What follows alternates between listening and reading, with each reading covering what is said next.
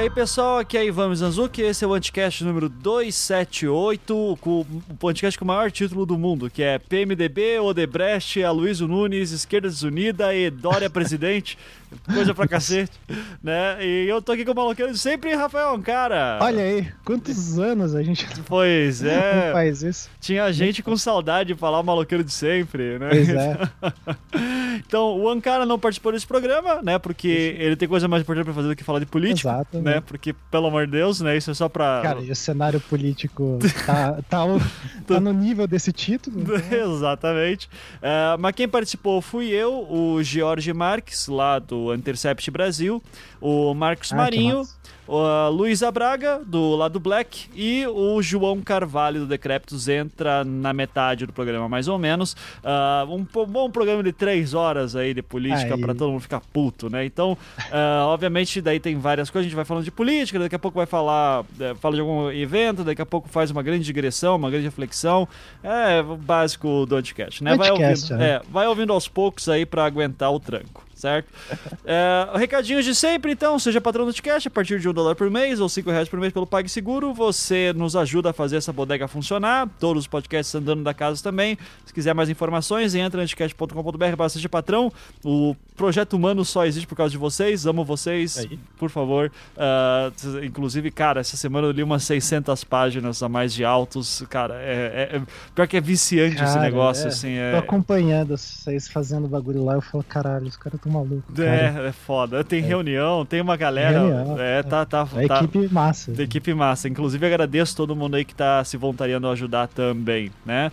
Uh, e também outro recadinho que eu já avisei nas últimas semanas: eu tô lançando dois cursos novos. Uh, Storytelling, dia 8 de abril, é, que é um sábado, das 10 da manhã às, às 6 da tarde, é, e também História da Arte para Criativos, 22 de abril, sábado, das 10 às 18 horas. É, tudo online, você faz na sua casa, a gente usa uma plataforma própria também, eu vou sempre mando instruções para como usar a plataforma. Quem quiser mais informações, entre em anticast.com.br barra cursos, ou só entre em anticast.com.br, tem lá a seção cursos, tem lá os dois cursos que eu estou oferecendo. Quem tiver interesse, é só dar uma olhada. Bom, uh, o Ankara está participando aqui, não é à toa, ele também Sim. tem recado para dar essa semana. Então, Exato. vamos lá, seu Ankara, por favor. Então, desde que eu desapareci de todos os podcasts, inclusive o, o meu próprio podcast. visualmente. É, visualmente. É, o ouçam, podcast da casa. É, dessa semana tá um programa lá sobre o julgamento da capa do livro. Eu participo da introdução, para não falar que eu desapareci totalmente.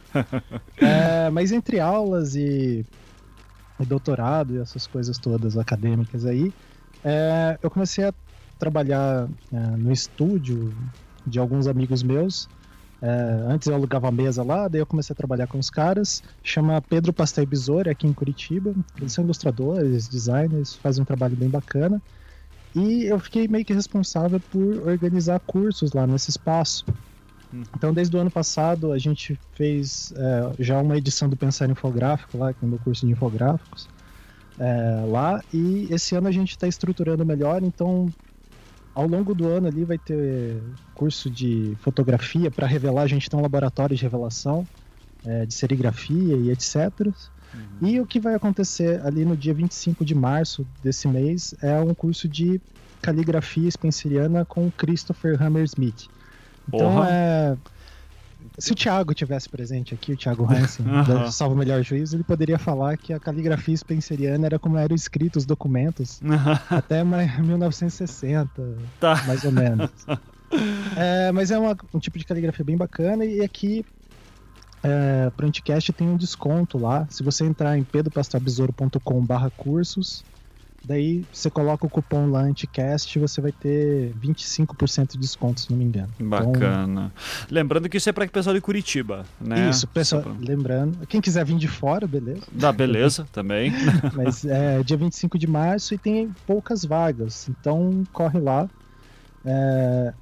E avisar também do Pensar Infográfico, a gente fechou uma agenda já é, dos cursos que a gente vai dar esse ano. E o primeiro vai ser dia 8 de abril aqui em Curitiba, que vai ser é, a primeira vez que a gente dá um curso. É, não é a primeira vez que a gente dá um curso diferente, que a gente está com três tipos de curso lá, mas é a primeira vez que a gente vai dar um que é visualização de informações para pesquisas. Nossa. Então, você quer fazer um relatório lá de pesquisas, está usando o gráfico de pizza do Word e tá puto com isso e quer saber outras ferramentas para fazer é, visualizações, quer saber melhor que gráfico você usa para representar tal coisa. É, a gente fez um curso só para isso. É um curso rápido de 5 horas. Então vai ser na tarde do dia 8. E é, vai ter inscrição ali. E corram que vai ter etapa promocional e depois a, a outra lá. Enfim, eu vou avisando. Tá. Você, por acaso, uh, colocou esses cursos todos na seção de cursos do Anticast, do site do Anticast? Então, os, o do Pensar Infográfico vai entrar. Tá. Os outros, como é, é parte da empresa que eu trabalho, então eu não, eu não misturei as coisas, mas posso colocar lá. Não, também. bota lá também. Daí, então, daí o pessoal facilita já a vida também, né? Isso. É... Procurem tudo lá no Anticast barra cursos. Isso, maravilha. E, é para ficar mais só para ficar mais fácil, né? Você consegue colocar. Sim, sim. A gente tá gravando aqui na quarta-feira à noite. Você consegue colocar ainda hoje ou você acha que demora é, um tempo? Agora, ah, agora. Ah, então demorou. Então quem quiser tá lá na seção de cursos do Anticast também. É, já bota também as informações de cupom que a pessoa pode isso. usar e tudo isso, né? Então, beleza, acho que é isso. Vamos começar que o programa tá gigantesco. Ankara, nos vemos na última quinta-feira, né? Isso pra, mesmo. pra falar último de. Último episódio do Black Mirror. O último episódio do Black Mirror. Nossa tradição, última quinta-feira do mês, sempre falar de Black Mirror. Então, nos vemos em breve aí, Ankara. Quem quiser ouvir mais o Ankara, às vezes ele tá no Visualmente. Isso. de vez em quando. No próprio podcast, né? Às vezes Exato. ele tá no próprio podcast. Pai ausente. Mas é isso então, gente. Fique agora com o programa. Falou. Começando mais um Anticast, mais uma vez, baderneiros aqui para falar sobre política nacional. É, então, nós temos aqui já na mesa nossa querida Luísa Braga. Tudo bom, Luísa? Olá, todos. Estamos tá. aí sobrevivendo ao caos, né? Como sempre, né? Então, Luísa que é lá do sempre. lado Black, ouçam lá depois, o link está na postagem. Temos aqui nosso. Como é que a gente chama agora, Marinho? Qual que é o, o, o antigamente você era mar, especialista em marketing político, agora como é que você prefere? Tudo bom, Marinho? Fala aí. Tudo bom, galera? Como é que tá? Cara, eu atualmente, assim, eu continuo ainda, né, com a questão do, do marketing político, mas eu estou muito mais voltado agora para pesquisa mesmo em comunicação política. Então acaba que estou me dedicando muito mais a, a ensinar como é que a coisa funciona para que menos pessoas sejam enganadas do que efetivamente ajudar a galera a dar um migué. Não, não, não quer trabalhar com político de novo, Marinho? Fazendo, trabalhando em campanha? Não quer fazer isso mais? Você sabe que essa é uma, uma, essa é uma conversa com a minha esposa de vez em quando aqui, né, cara? Mas, assim, como eu acredito na política, pra ser muito franco, eu acredito mesmo na política e acredito que boas pessoas têm que entrar na política, eu penso que o marketing político é uma ferramenta. Ele pode ser usado para o bem ou para o mal. Uhum. O, meu, o meu sonho é realmente usar o meu potencial que eu tenho de conhecimento na área técnica para pessoas que valham a pena e que mereçam estar na política. Sim. De uma forma ou outra eles têm que entrar. E se não for com uma boa comunicação, a possibilidade de entrar é nula. Então, uhum. assim, o meu papel é uh, oferecer a técnica para pessoas que realmente valem a pena. O problema é que as pessoas que valem, que valem a pena estão difíceis, né? Parece que elas não querem brincar no negócio. é. Tá, complicado o problema. E você tá de férias aí praticamente desse mundo aí em Portugal, né? Só pesquisando, então depois, quando voltar pro Brasil, vamos ver o que vai acontecer. Daí, daí eu vou querer pois ver é. aí, Marinho, quem está assessorando aí. Daí eu vou, vou querer ver lá na época. Inclusive, mano, só aproveitando, agora no final de junho e começo de julho, eu tô indo ao Brasil para fazer justamente, o, o, vou dar um módulo na pós-graduação sobre marketing político, mas vou aproveitar para fazer algumas palestras também sobre cidadania e participação política. Então, assim, eu estou tentando pegar no pé da galera não é para gerar cliente, não, tá? É para realmente botar o povo a pensar a política e participar da política. Bacana, quando tiver as datas aí e os postagens, já me passa que a gente vai linkar tudo aqui pra galera ficar por dentro também. Beleza, beleza. E temos aqui também o nosso querido convidado, o Jorge Marques, lá da, do Intercept Brasil, nosso, nosso atual Candango Leaks, já que o, o Guilherme Sena não, não tem participado ultimamente. Então, seja bem-vindo de novo, Jorge. Como é que tá aí? Tranquilo? Ô Jorge, Jorge, desmuta aí. Opa, tudo bom, galera? E aí, agora tá todo mundo me ouvindo? Agora sim. É... Todo, todo, mundo, se, quando se muta, sempre tem um momento que esquece. Relaxa. Exato. A gente tá terminando ainda esse clima de carnaval, né? Parece que o Brasil realmente só funciona ou só quer funcionar depois do carnaval. E em Brasília também tá desse jeito. Uhum. A gente já vai ter aí uma, essa semana pós-festas aí bem badalada, acho que vai dar uma sacudida aí no país, com pedidos de inquérito, com muitas coisas que a gente vai discutir hoje aí, essas movimentações e que serão e que são importantes para o futuro do nosso país. Né? Então vamos, vamos definir. Legal. Então, maravilha. Só para avisar também, o, o, João Carvalho é para aparecer em algum momento. Vamos torcer aí que ele consiga chegar a tempo aí, quando que ele falou que tá puto e quer falar, ou seja, vai ser muito bom quando ele chegar, né? Uh, bom, eu quero começar já o programa de hoje, porque para só lembrar o ouvinte, né, da última vez que a gente conversou, tinha rolado lá todo o lance do Moreira Franco e o Alexandre de Moraes estava para fazer sabatinada, a gente vai falar sobre a sabatinada daqui a pouco do, do Alexandre de Moraes, que pode ser um ponto de partida, mas antes eu queria falar de outra coisa, né, sobre o nosso querido PMDB, porque é, assim a minha esposa ela tem uma frase né que eu uso bastante também que é o Facebook é o lugar onde os memes vão para morrer né? É, então quando um meme tá ganhando força assim tal quando chegou no Facebook fodeu. E principalmente quando empresas começam a usar. É, e, e, pare... e eu quero acrescentar algo a mais a essa filosofia né? Porque é, eu, eu diria que assim a, a, morte decretada de fato é quando o PMDB se apropria de algum meme, né? Eu, eu relembro aqui os nobres convidados e ouvintes quando é, no ano passado, né, em janeiro ainda de 2016, tava na moda o meme da diferentona, né? Que era o só eu que acho que não sei o quê, e daí era assim, só você, barroca, diferentona, não sei o quê, né? Tipo, esse era o meme do momento. E daí, eh, se eu não me engano, no dia 7 de janeiro de 2016, o PMDB lembrando que era a época que ainda a Dilma estava como presidenta, enfim, é, o PMDB fez uma postagem no Facebook que é só eu acho, só eu que sou o maior partido do Brasil. Sim, só você, diferentão, campeão do povo, cinquentão, defensor da democracia, líder da Constituição Cidadã, manda a brasa, MDB, né? Tipo, o que foi já foi uma vergonha alheia foda. Mas eles conseguiram se superar quando no dia 23 de fevereiro, né? Então faz aí algumas semanas. É, ele monta lá, ele se apropria do meme do governo do Isso é raiz, isso é Nutella.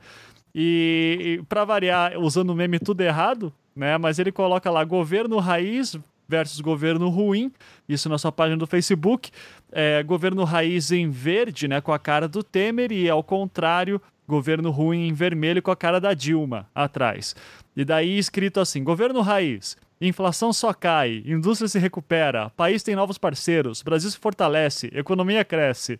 E o governo ruim que tem a Dilma aparece. Inflação só aumentava, Petrobras quebrada, país não crescia, bolivariano e desemprego recorde. E, e, o bolivariano aqui, é, ele é bonito, assim, de ler, né? Porque mostra a, a, cara de pau do PMDB nesse sentido. Porque. E a gente vê, ô, Ivan, assim, quando a, a, estratégia de comunicação tá desalinhada, né? Uhum. É, aí até a gente entrando aí nesse, nesse post que foi muito repercutido aqui nas redes sociais, as pessoas falando que o governo e através das suas redes sociais estavam apelando, né? É, utilizando esses memes, a gente vê que é uma comunicação exatamente a, a comunicação nas redes sociais. Parece que a gente está querendo fazer a comunicação do meme, uhum. né? É resolver tudo em um meme e isso vai se resolver os problemas ou vai conseguir comunicar as respostas que a sociedade está esperando. Porque no momento que a gente reduz um objeto que é, por exemplo, a reforma da Previdência que está aí em discussão e a gente vai retornar agora o debate dela no Congresso Nacional, você se resume a alguma coisa que vai acabar, uma coisa que vai terminar, sabe? Sem entrar que a reforma da Previdência que o governo Temer realmente vai, ele tem esse ar de modernização da CLT, mas a gente sabe que vai ter um enfraquecimento por outro lado. Então, essas comunicações que a gente vê, como você falou, do, do da, da, barroca, né, que ele, uhum. o PMDB usou e se apropriou da, da, do meme parece que uh, as campanhas elas têm que ter um, um propósito maior, até para ver que tipo de, de comunicação política e para aproximar o leitor que a gente está querendo formar. Sim. Não, e, e, e, e, assim, a, a, grande piada que eu. A piada triste disso tudo, que daí eu até cheguei a comentar no Twitter quando eu vi isso, foi que assim, cara, apesar de todo esse escracho do PMDB, a, a maior piada é imaginar que o, o PT deve estar tá louquinho para colocar o PMDB, o PMDB de volta ao seu lado. Uh, porque fica ingovernável. Um, um, se um Lula concorre e ganha em 2018, fica ingovernável o país se não tiver o apoio do PMDB. Isso é que é triste de pensar, sabe? Depois desse escracho todo, cara, aconteceu um negócio desse. Mas fala aí, Marinho. Então, é, é, é muito maluco, cara, você perceber como uh, o entendimento do que, que é comunicação social, ele parece que foi assim, né, jogado na latrina mesmo. Uhum. Uh, a coisa virou é tão assim pautado pela modinha que o cara não faz nem ideia o que, que ele realmente está fazendo, qual é o significado daquela comunicação, qual é o significado daquele formato. Uhum. O PMDB, olha, veja bem, o PMDB usando esse tipo de, de, de modus operandi para comunicar sobre uh, a sua participação política, consegue ser mais escroto do que o, o Serra tentava fazer de jovenzão né, o Jovão nas épocas de campanha dele. Consegue Caralho. ser pior, porque o Serra, o Serra ainda vira meme, ainda é divertido, né, cara? O Serra ainda curte. Só. Quando o PMDB não tem como, cara. É muito escroto. Principalmente quando o PMDB usa dessa artimanha sem, sem lembrar que ele tá na porra do governo o tempo todo. Então, assim, é no mínimo você uhum. gozar na cara do povo. É, é, falar assim: olha, eu tô usando aqui uma piadinha que virou moda na internet, tá?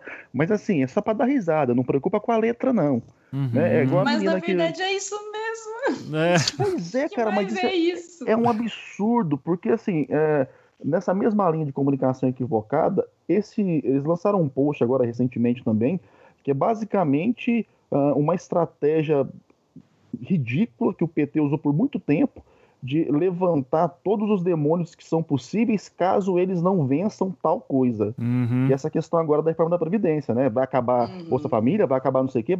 Cara, esse tipo de estratégia é a estratégia do terror. Então, quer dizer, uhum. você está usando da política mais arcaica do universo, no, no partido que tem as, as, figuras mais arcaicas do universo, inclusive, para brincar de modinha de internet ah, Ivan, pelo amor de Deus, bicho, fala a verdade. Fala assim, o Marinho, não volta. Eu não ouvir isso, não volta. Não volta, não, não volta.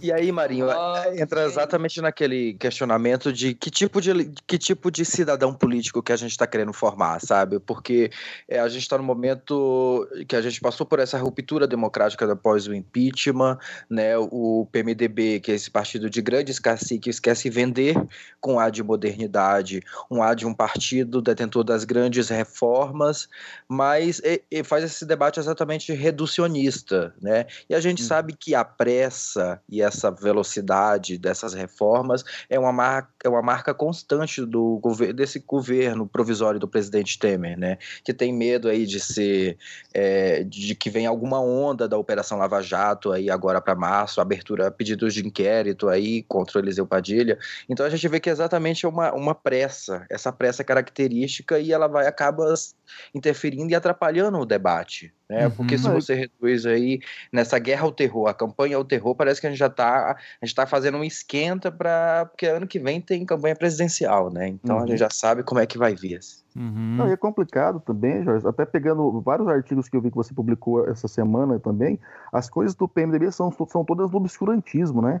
Nada, nada é aprofundado. É tudo ali né, naquela coisa meio por baixo do pano, aí criam-se os demônios, solta o demônio na frente do povo, faz uma gracinha ali com o FGTS, o pessoal fica feliz na, na perto do carnaval, esquecer um pouco do que está acontecendo, mas por trás estão botando na gente para valer com força. Eu até publiquei, um, a gente, acho que o pessoal deve saber, né, a gente está gravando hoje no domingo, uh, uh, e eu publiquei um artigo no Brasil justamente sobre isso, né, o que será o amanhã. Cara, é de uma, é de uma premência brutal a gente começar realmente a, a trabalhar as próximas gerações para entenderem o que, que é política, que a política não pode ser reduzida a um, a um tweet, a um post, a um meme. E, e, só participando, só entendendo, só escutando, debatendo, é que a gente consegue melhorar a próxima geração. Porque a nossa perdeu, a nossa foi pro pau, eu já admito, a minha geração se fudeu, entendeu? A de vocês são mais novos que eu, também se fudeu. Agora, a galera que tá escutando, a galera que tá escutando a gente, tem uma esperança se pessoas como nós continuarem a falar sobre isso, a questionar esse tipo de, de status quo político que é perverso. Mas a política é a única forma de a gente conseguir viver em sociedade. Portanto, uhum. a gente não pode jogar a coisa no lixo completamente, mas também não pode aceitar, como o Jorge me colocou, esse reducionismo escroto que equivoca e engana cada vez mais as pessoas. Sim. Então, assim, eu fico preocupado com isso, cara. É. E aí, Luísa? É, eu... Fala aí. Eu acho isso muito interessante, porque, na verdade, eu não, eu não consigo ver mais com surpresa. Como vocês falaram, essa tática de terror e realmente deixando a população quase inerte, porque é tanta coisa, assim, além por si, além de tudo, eles colocam esses memes para se comunicar com a gente, é para é ser raso mesmo, assim, uhum. nesse sentido. Sim. É para as pessoas não, não pensarem, é para as pessoas ficarem com raiva do, do PMDB, em partes, para a gente perder tempo ficando com, com raiva de um meme, e é para quem está no, no. Ah, o cidadão comum, para ele ficar com medo mesmo. Ou pelo menos falar assim, nossa, que é isso? Tipo, os caras estão nesse nível de desespero mesmo. Porque a gente tem que lembrar também que essas, essas mesmas propagandas também estão passando na TV e tá num nível bem desonesto também que é, tá passando na TV. Só reforçando, a gente tá agora se referindo à última campanha que eles lançaram, inclusive em redes sociais, falando se a reforma da Previdência não passar, uh, acaba a Bolsa Família, acaba a ProUni, acaba a FIES, acaba tudo isso, né? É disso que uhum. estamos falando, né? É, uhum. E isso tá pela televisão também, Luísa? Você tem visto? Sim, sim. Já teve sobre a, a reforma do ensino médio, né? Uhum. Na época da, da, discussão do ensino médio, a gente teve intervenções do governo, assim, propagandas na, na TV aberta. E agora tá tendo de novo. Então, o pessoal, assim, tá querendo passar a mensagem do terror e, e a partir do momento em que eles se utilizam nas suas mídias oficiais esse tipo de linguagem para se comunicar, eles estão assumindo realmente a superficialidade do discurso deles. Uhum. E a super, a super. A super. Ai, meu Deus do céu! é, e o nível do discurso que eles querem que a gente mantenha também. Então, eu acho que nesse sentido, eu gostaria muito que as pessoas do lado de cá ficassem um pouco menos surpresas e um pouco mais ativas em termos de produção nesse sentido, sabe? Porque uhum. do nosso lado, a gente também tem poucas produções em termos de comunicação que tem qualidade e que tem visibilidade e que a gente divulga, que a gente faz circular, sabe? Então, eu acho que do lado de cá a gente também precisa melhorar o discurso para que a gente também possa é, nivelar para cima o diálogo. Assim. Não estou falando que é a morte do meme, amo memes. Na verdade, o, o meu Facebook hoje em dia só serve para meme, na verdade. Não quero mais ficar dando discursinho, só meme e publicar episódio do lado black. Isso aí. Mas é, a gente precisa produzir para a internet é, discursos qualitativos e, a critério também de provocação, a gente precisa parar um pouco de cagar quando algumas pessoas militantes, esclarecidas, progressistas, vão para a TV aberta para fazer discursos bons e a gente fica lá, ai meu Deus, a pessoa foi Rede Globo, não vai ser revolucionária ah, nada uhum. disso vai adiantar. Não, cara, você está colocando um discurso minimamente qualitativo em rede nacional. É, quanto mais isso vale do que um textinho no Facebook que vai provavelmente circular ali num número limitado de pessoas, sabe? Então a gente precisa valorizar um pouco mais a comunicação e produzir mais de maneira agregadora, sabe? Às vezes a gente compete muito, até em termos de comunicação mesmo é, de não valorizar qual que é o melhor jeito de alcançar, qual que é o melhor trabalho de base. Não, vamos todo mundo fazer trabalho de base e, e uma hora os, as pessoas vão se acostumar a cada vez mais conteúdos e escolher os conteúdos mais profundos, eu espero, e revolucionários também, porque uhum. pessoas de esquerda são mais inteligentes, porque conforme a gente vai estudando, a gente vê que a revolução é a única solução. então... Luiz, você tocou num ponto aí que, eu, que, é, que é muito importante, que já falei em vários outros podcasts que nós gravamos, cara. Falta muito essa, essa preocupação das esquerdas, de um modo geral, em produzir um conteúdo com uma estética que seja suficientemente a, a, atraente para que as pessoas deem a ela atenção e possam entender e possam participar daquilo. É uma coisa que eu sempre questionei, e, e, aí agora uma palavra que eu vou falar que eu não gostaria de falar, mas vou ter que falar. O MBL se apropriou disso brutalmente, porque os caras estão fazendo um trabalho de comunicação com essa, essa malta mais jovem que a gente não pode questionar, cara, é excelente. Por mais torpe tosco que seja o que aquele moleque fala, Cara, eles sabem muito bem como falar, onde colocar o formato do vídeo. Eles estudaram realmente técnicas de comunicação para passar aquele monte de abobrinha e cooptar a galera.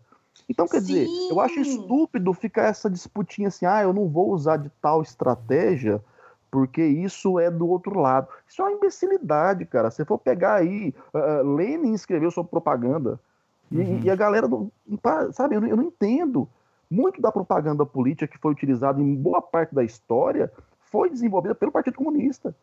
Então, assim, uhum. eu, eu não entendo ficar nessa essa, essa coisa, ah, eu sou revolucionário e eu vou usar as armas que, que nós temos, os dois gravetos. Zine, você não, não, pois, cara. ah, pelo amor de Deus, é né? Vamos pensar. Eu acho o seguinte, cara, o mais importante do debate político, isso em qualquer esfera, é que tenham dois lados que tenham condições realmente de é, é, debater e as pessoas conseguirem perceber os dois discursos.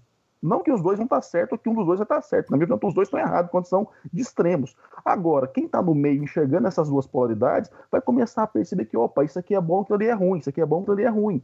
E aí a gente consegue ter uma sociedade que dialogue e, e funcione.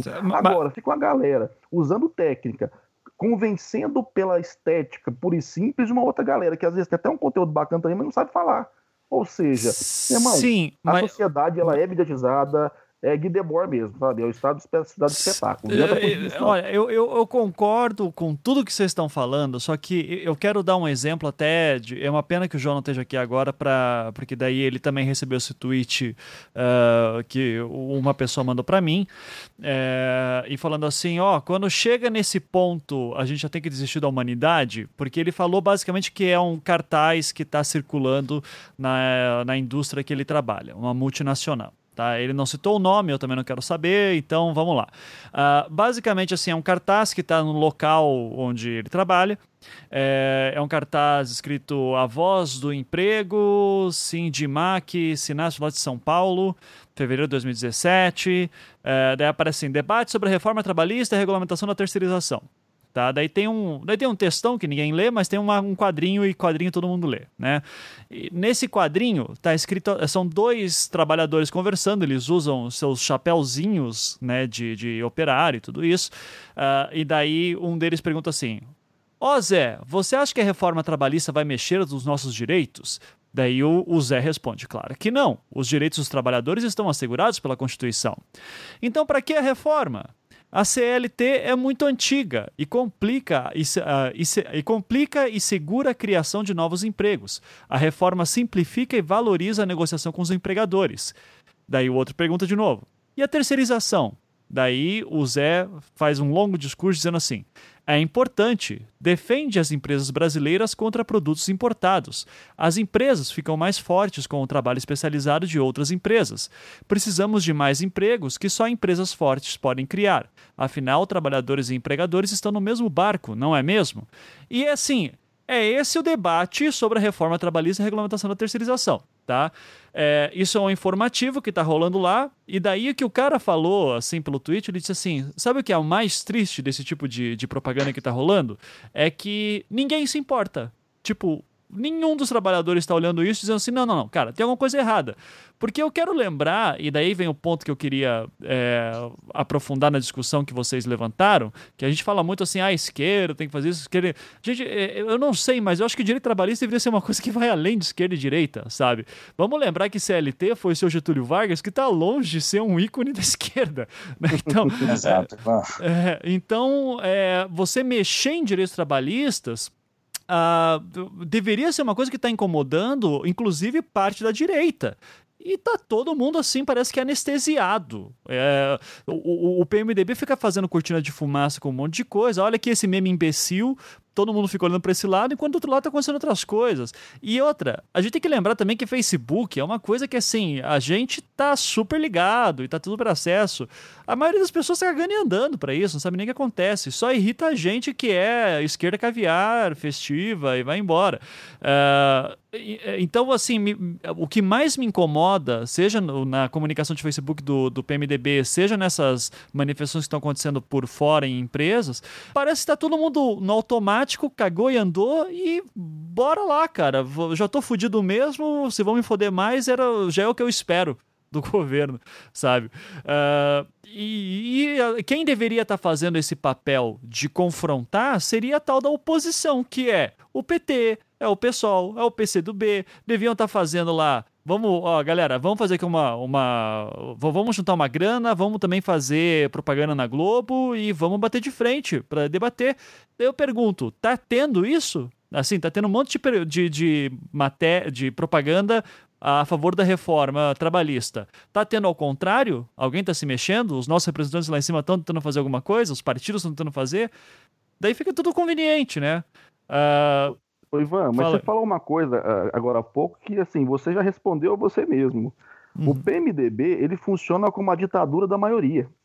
Então, qualquer um que pensa em assumir ano que vem, cara, vai precisar desse filho da puta. Uhum. Então, aí eu penso que fica um pouco essa coisa, sabe? Assim, aí, vamos entrar de sola nos caras, carrinho por trás? Pô, não, vamos não, né? Porque depois eu não precisar dos caras no ano que vem. Então, fica essa zona. Uma coisa que foi colocada, acho que foi o Jorge que falou. O, o, o, o PT, ele tá sendo massacrado ele está sendo é é, é, é, é, vomitado pelo PMDB e ainda assim não tem coragem de se levantar contra o PMDB. Ele foi traído, cara. E a uhum. Dilma, ao invés de falar assim, ó, oh, quer saber de uma coisa? Vou tocar o foda-se agora. Realmente, aí o Temer tava junto comigo, a gente foi lá, aceitou a grana, tinha caixa dois, pra brother. Caça essa porra toda aí, vamos acabar com essa zona. Não! Vai pra, pra, pra cadeia nacional falar que não, que isso não é, verdade, essa parte não é verdade. Meu irmão, peraí, até que ponto realmente eles querem fazer a mudança? Até que ponto eles querem romper com esse status quo? Até que ponto querem realmente fazer com que o, o, o PMDB, é, é, é, é, sabe, perca um pouco desse poderio que ele tem, justamente por isso, por ser uma maioria. É uma maioria tosca, torpe, mas é uma maioria. E aí fica essa ditadura, cara. Isso é complicado. Cara, então, é assim, isso, isso eu acho isso foda. que o Marinho falou é, eu até lembrei na época do impeachment da, da ex-presidente Dilma que a gente vivenciou exatamente isso, de, de umas outras soluções, e a gente já falou num outro bate-papo nosso aqui, é de que qual, qual solução para que não é, se acarretasse na destituição, na saída de, da Dilma do poder. E é exatamente isso, chegava, colocava, pedia em cadeia nacional, vou renunciar essa poxa mesmo, e, e, e, e vão chamar a sociedade num processo democrático para resolver essa questão, sabe? Porque a gente vê que a gente, no pós-impeachment e já desde algum tempo, o Brasil vem sofrendo com essas questões, isso se reflete na questão da segurança, agora a gente está vendo umas é, reformas em discussão no Congresso feitas ao atropelo e com esse tipo de comunicação, sabe? Essa, uh, um, alguns trechos que o Ivan citou aí e, e, e me incomoda muito quando o governo tenta minimizar a questão da reforma trabalhista, da previdenciária ou qualquer outra reforma nessa, nessa questão. O, o meme ele é importante, mas para além disso, como que a gente vai levar à sociedade é, exatamente as informações corretas de que, por exemplo, a terceirização, que é um projeto que está em discussão também aqui e que foi citado aí, a terceirização ela é bom, ela, ela tem o seu papel para fazer a economia girar. Só que na proposta do governo que está em discussão e já tem um acordo tanto do presidente do Senado quanto do presidente da Câmara, é que a proposta que foi aprovada na Câmara em 2015 ela, que, e que já está no Senado, ela vai ser deixada de escanteio, porque vão desenterrar uma proposta de 1998 do governo FHC do PSDB, que essa proposta, uma outra proposta de reforma, ela está na CCJ da Câmara, então é, um, de, um dos itens que ele faz, que, que consta nessa reforma é exatamente isso, de você querer é, a atividade meio e fim da, da empresa, né, que é, é a questão da, da, terceirização, né, querem terceirizar todas as atividades, quando a própria justiça do trabalho é, aponta que o caminho não é a atividade fim da empresa, mas a atividade meio. É, e o, o, cara, eu como professor, eu só, esse lei da terceirização, ela me deixa desesperado de imaginar o que vai acontecer com as universidades federais, cara. Uh, pelo, só de imaginar tudo professor terceirizado, assim, que, olha, eu não. Eu, eu tô pensando no cenário apocalíptico aqui, assim, né? Mas assim, daí pesquisa no Brasil acabou. A gente já não tem direito, assim, você passa um negócio Cara, dele. eu tô gastando uma grana pra, pra, pra, fazer um doutorado aqui na Europa, pensando que em voltar e fazer concurso nessa porra, você quer foder com a minha vida mesmo. É, mas você não é o mas, único, Maninho, Não, não faça isso. Agora tarde, pá, já foi. O que eu vou fazer? Cara, não, não volte, tá... fique aí. Ah, já, já falei aqui... no começo do programa, não volte. É que aqui a situação tá complicada também, cara. A precarização do trabalho aqui tá terrível também, em toda a Europa, inclusive. É. Mas uma coisa que foi falada aí, Ivan, que eu acho que é importante a gente trazer pro, pro debate também é o seguinte, cara. Uh, uh, a comunicação ela não pode ser restrita também a Facebook, cara. Uhum. Então a gente está falando muito aqui, né? Nessa temática complicada, que estão fazendo um jogo cortina de fumaça, que estão comunicando isso para esconder do povo e enganar para Meu irmão, cadê a sociedade civil? Cadê as organizações? Cadê as ONGs? Cadê os grupos sociais? Cadê as associações que estão fazendo a mobilização é, é, é offline realmente, falando com as pessoas? Cadê os grupos se reunindo, é, divulgando essa, essas medidas e debatendo as medidas? É o que falta no Brasil hoje, muito é isso. A gente entrou num, num, num universo paralelo que parece que tudo que for comunicado na internet vai ser resolvido dentro da internet mesmo. E esquecemos, se não for na base, a conversa mesmo ali de proximidade, na, nas escolas, na, nas, nas fábricas, em qualquer lugar, a coisa não anda.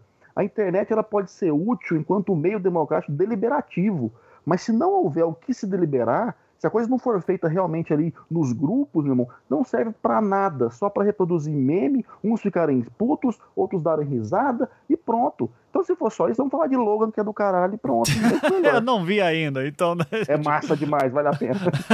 Mas veja, é, eu, eu. Foi aquilo que eu falei antes. Eu acho que ninguém tá querendo bater de frente com o PMDB sabe? É, e esse talvez seja o perigo do PM, o maior perigo do PMDB tá uh, no poder, que ninguém quer se queimar com ele, ninguém quer bater de frente.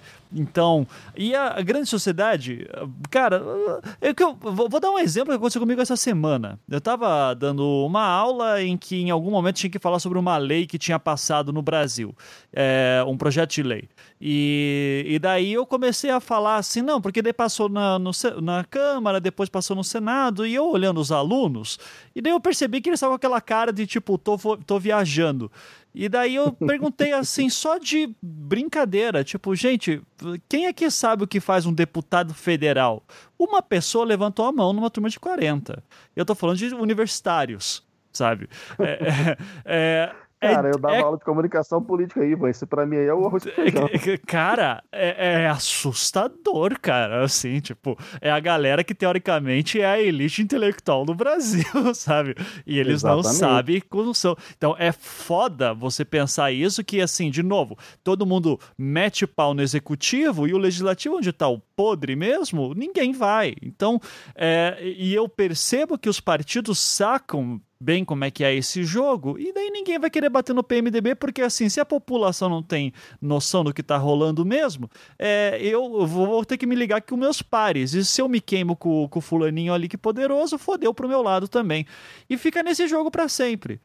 Então, sendo nesse jogo de comadres, eu já queria citar logo a, a, sabatina do Alexandre de Moraes, né? Que foi aquele. Assim, tem uma hora que até tuitei, eu disse, ó, eu, só, eu queria que o Aécio levantasse logo e desse um beijo no Alexandre de Moraes, que seria mais bonito, assim, né? Teria uma cena legal, assim, para ser memorada, assim, né? É, porque, cara, o que, que foi aquilo? Ô, Jorge, você tava Opa. lá, provavelmente, né? Então. Sim, estava. Co como foi aquilo, Jorge? Me, me, conta o clima lá daquela, daquele show de horrores. Jorge, antes disso, só, Jorge, só aproveita, porque eu vi que você postou também essa semana, é, na, nas outras articulações que o Temer já está fazendo em relação a, a, ao TSE. Já faz aí o bonde todo dos brothers que estão se organizando e toca o balde, irmão. Opa, vamos lá. Então a gente viu realmente ficou muito nítido exatamente como que a dupla do PSDB, aí eu coloco o senador Écio Neves e Aloysio Nunes, estavam os mais entusiasmados pela, na, na hora da sabatina, né? Uhum. É, eram elogios para cá, elogios para lá, então a gente viu que é, e até pelo próprio Alexandre de Moraes, um ex-filiado ao PSDB, né, que teve que se desfiliar para assumir é, é, uma das exigências do para assumir um cargo de ministro do Supremo Tribunal Federal. E, e foi assim um, um negócio até vergonhoso. E, e, e vai muito naquilo que a gente já falou. A gente sabe que quando a sabatina chega a, a acontecer na CCJ os votos já estão contados né? É, a gente já sabe já tem mais ou menos uma previsão é, do quanto que vai dar as votações e Alexandre de Moraes foi aclamado lá, teve passou tanto pela CCJ quanto pelo plenário e vai tomar posse dia 22 de março. acredito que até quando o programa aí no ar já vai estar próximo também. Uhum. Então, dia 22 de março agora, Alexandre é um, será o um novo ministro do STF para ditar aí o, o, o destino do nosso país é, por bons anos aí, que vai aí uns 30 anos pelo, no Supremo. Uhum. E além disso, assim, a, diante de todo o, o, Supremo aí com esse novo integrante, a gente tem esse processo no TSE, né? Que do, do meu presidente Temer, a defesa do presidente ainda tenta fazer uma separação aí das responsabilidades porque a cada dia a gente vê que, com mais informações da delação da Odebrecht, a campanha de 2014, tanto da campanha da presidente Dilma quanto da chapa Dilma Temer, elas foram financiadas com recursos ilícitos. E esse processo está no TSE, né?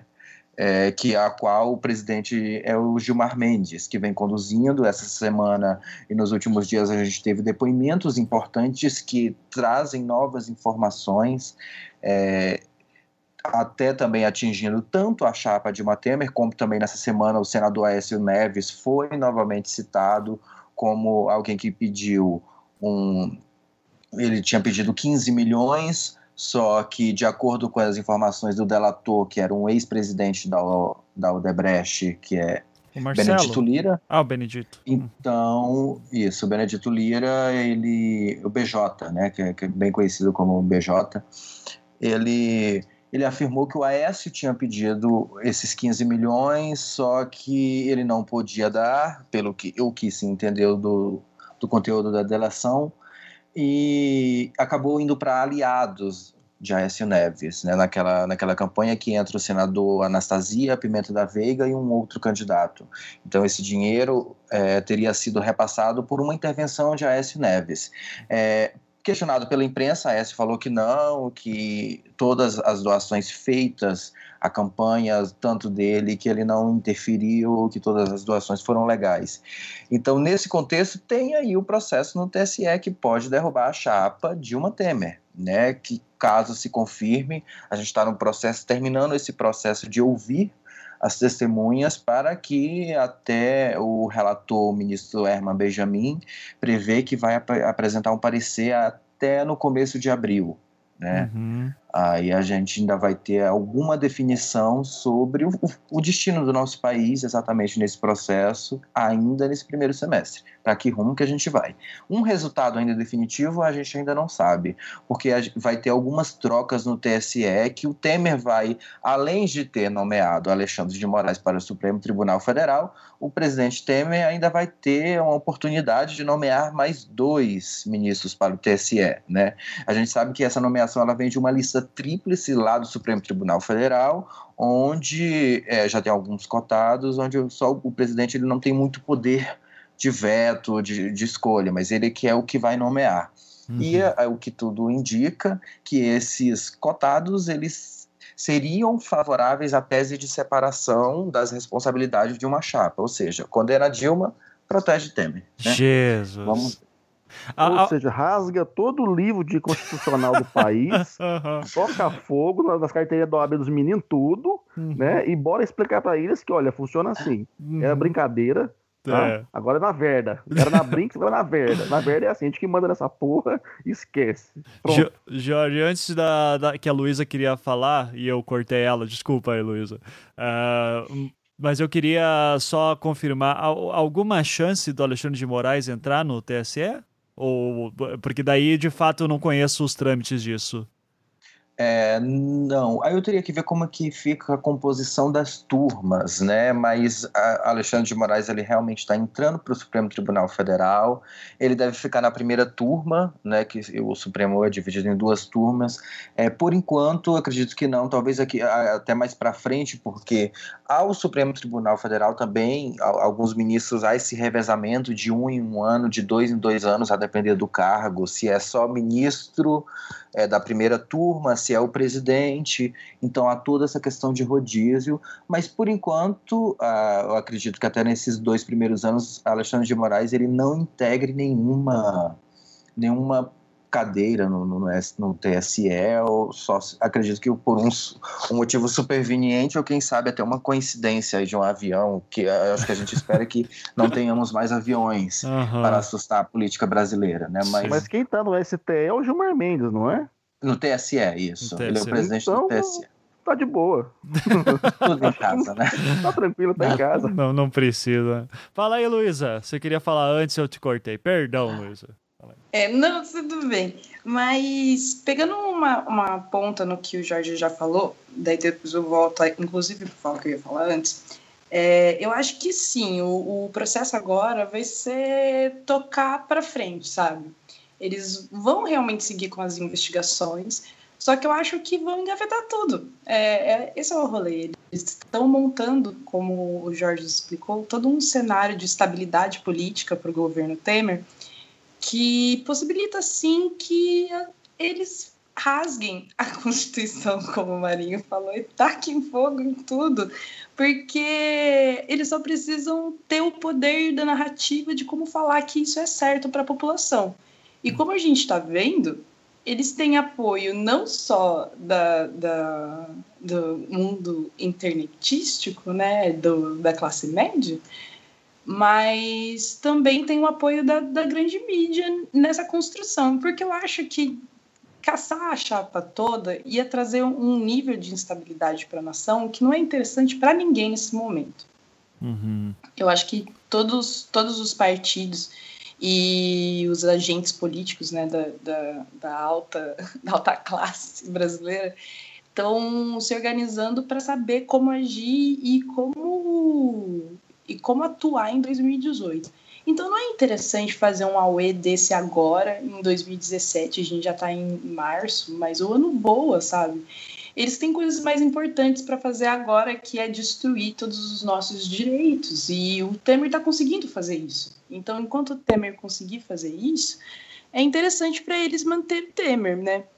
Uhum. Mas voltando agora ao que estava sendo falado, né, o que vocês questionaram muito é o que está sendo feito fora da internet. As, estão sendo feitas coisas fora da internet, assim, por incrível que pareça. Eu acho isso muito foda. A gente está tendo uma movimentação dentro dos sindicatos, de greves mil pelo Brasil, né, de servidores. A situação dos servidores no Rio de Janeiro é caótica, aqui no Paraná é caótica.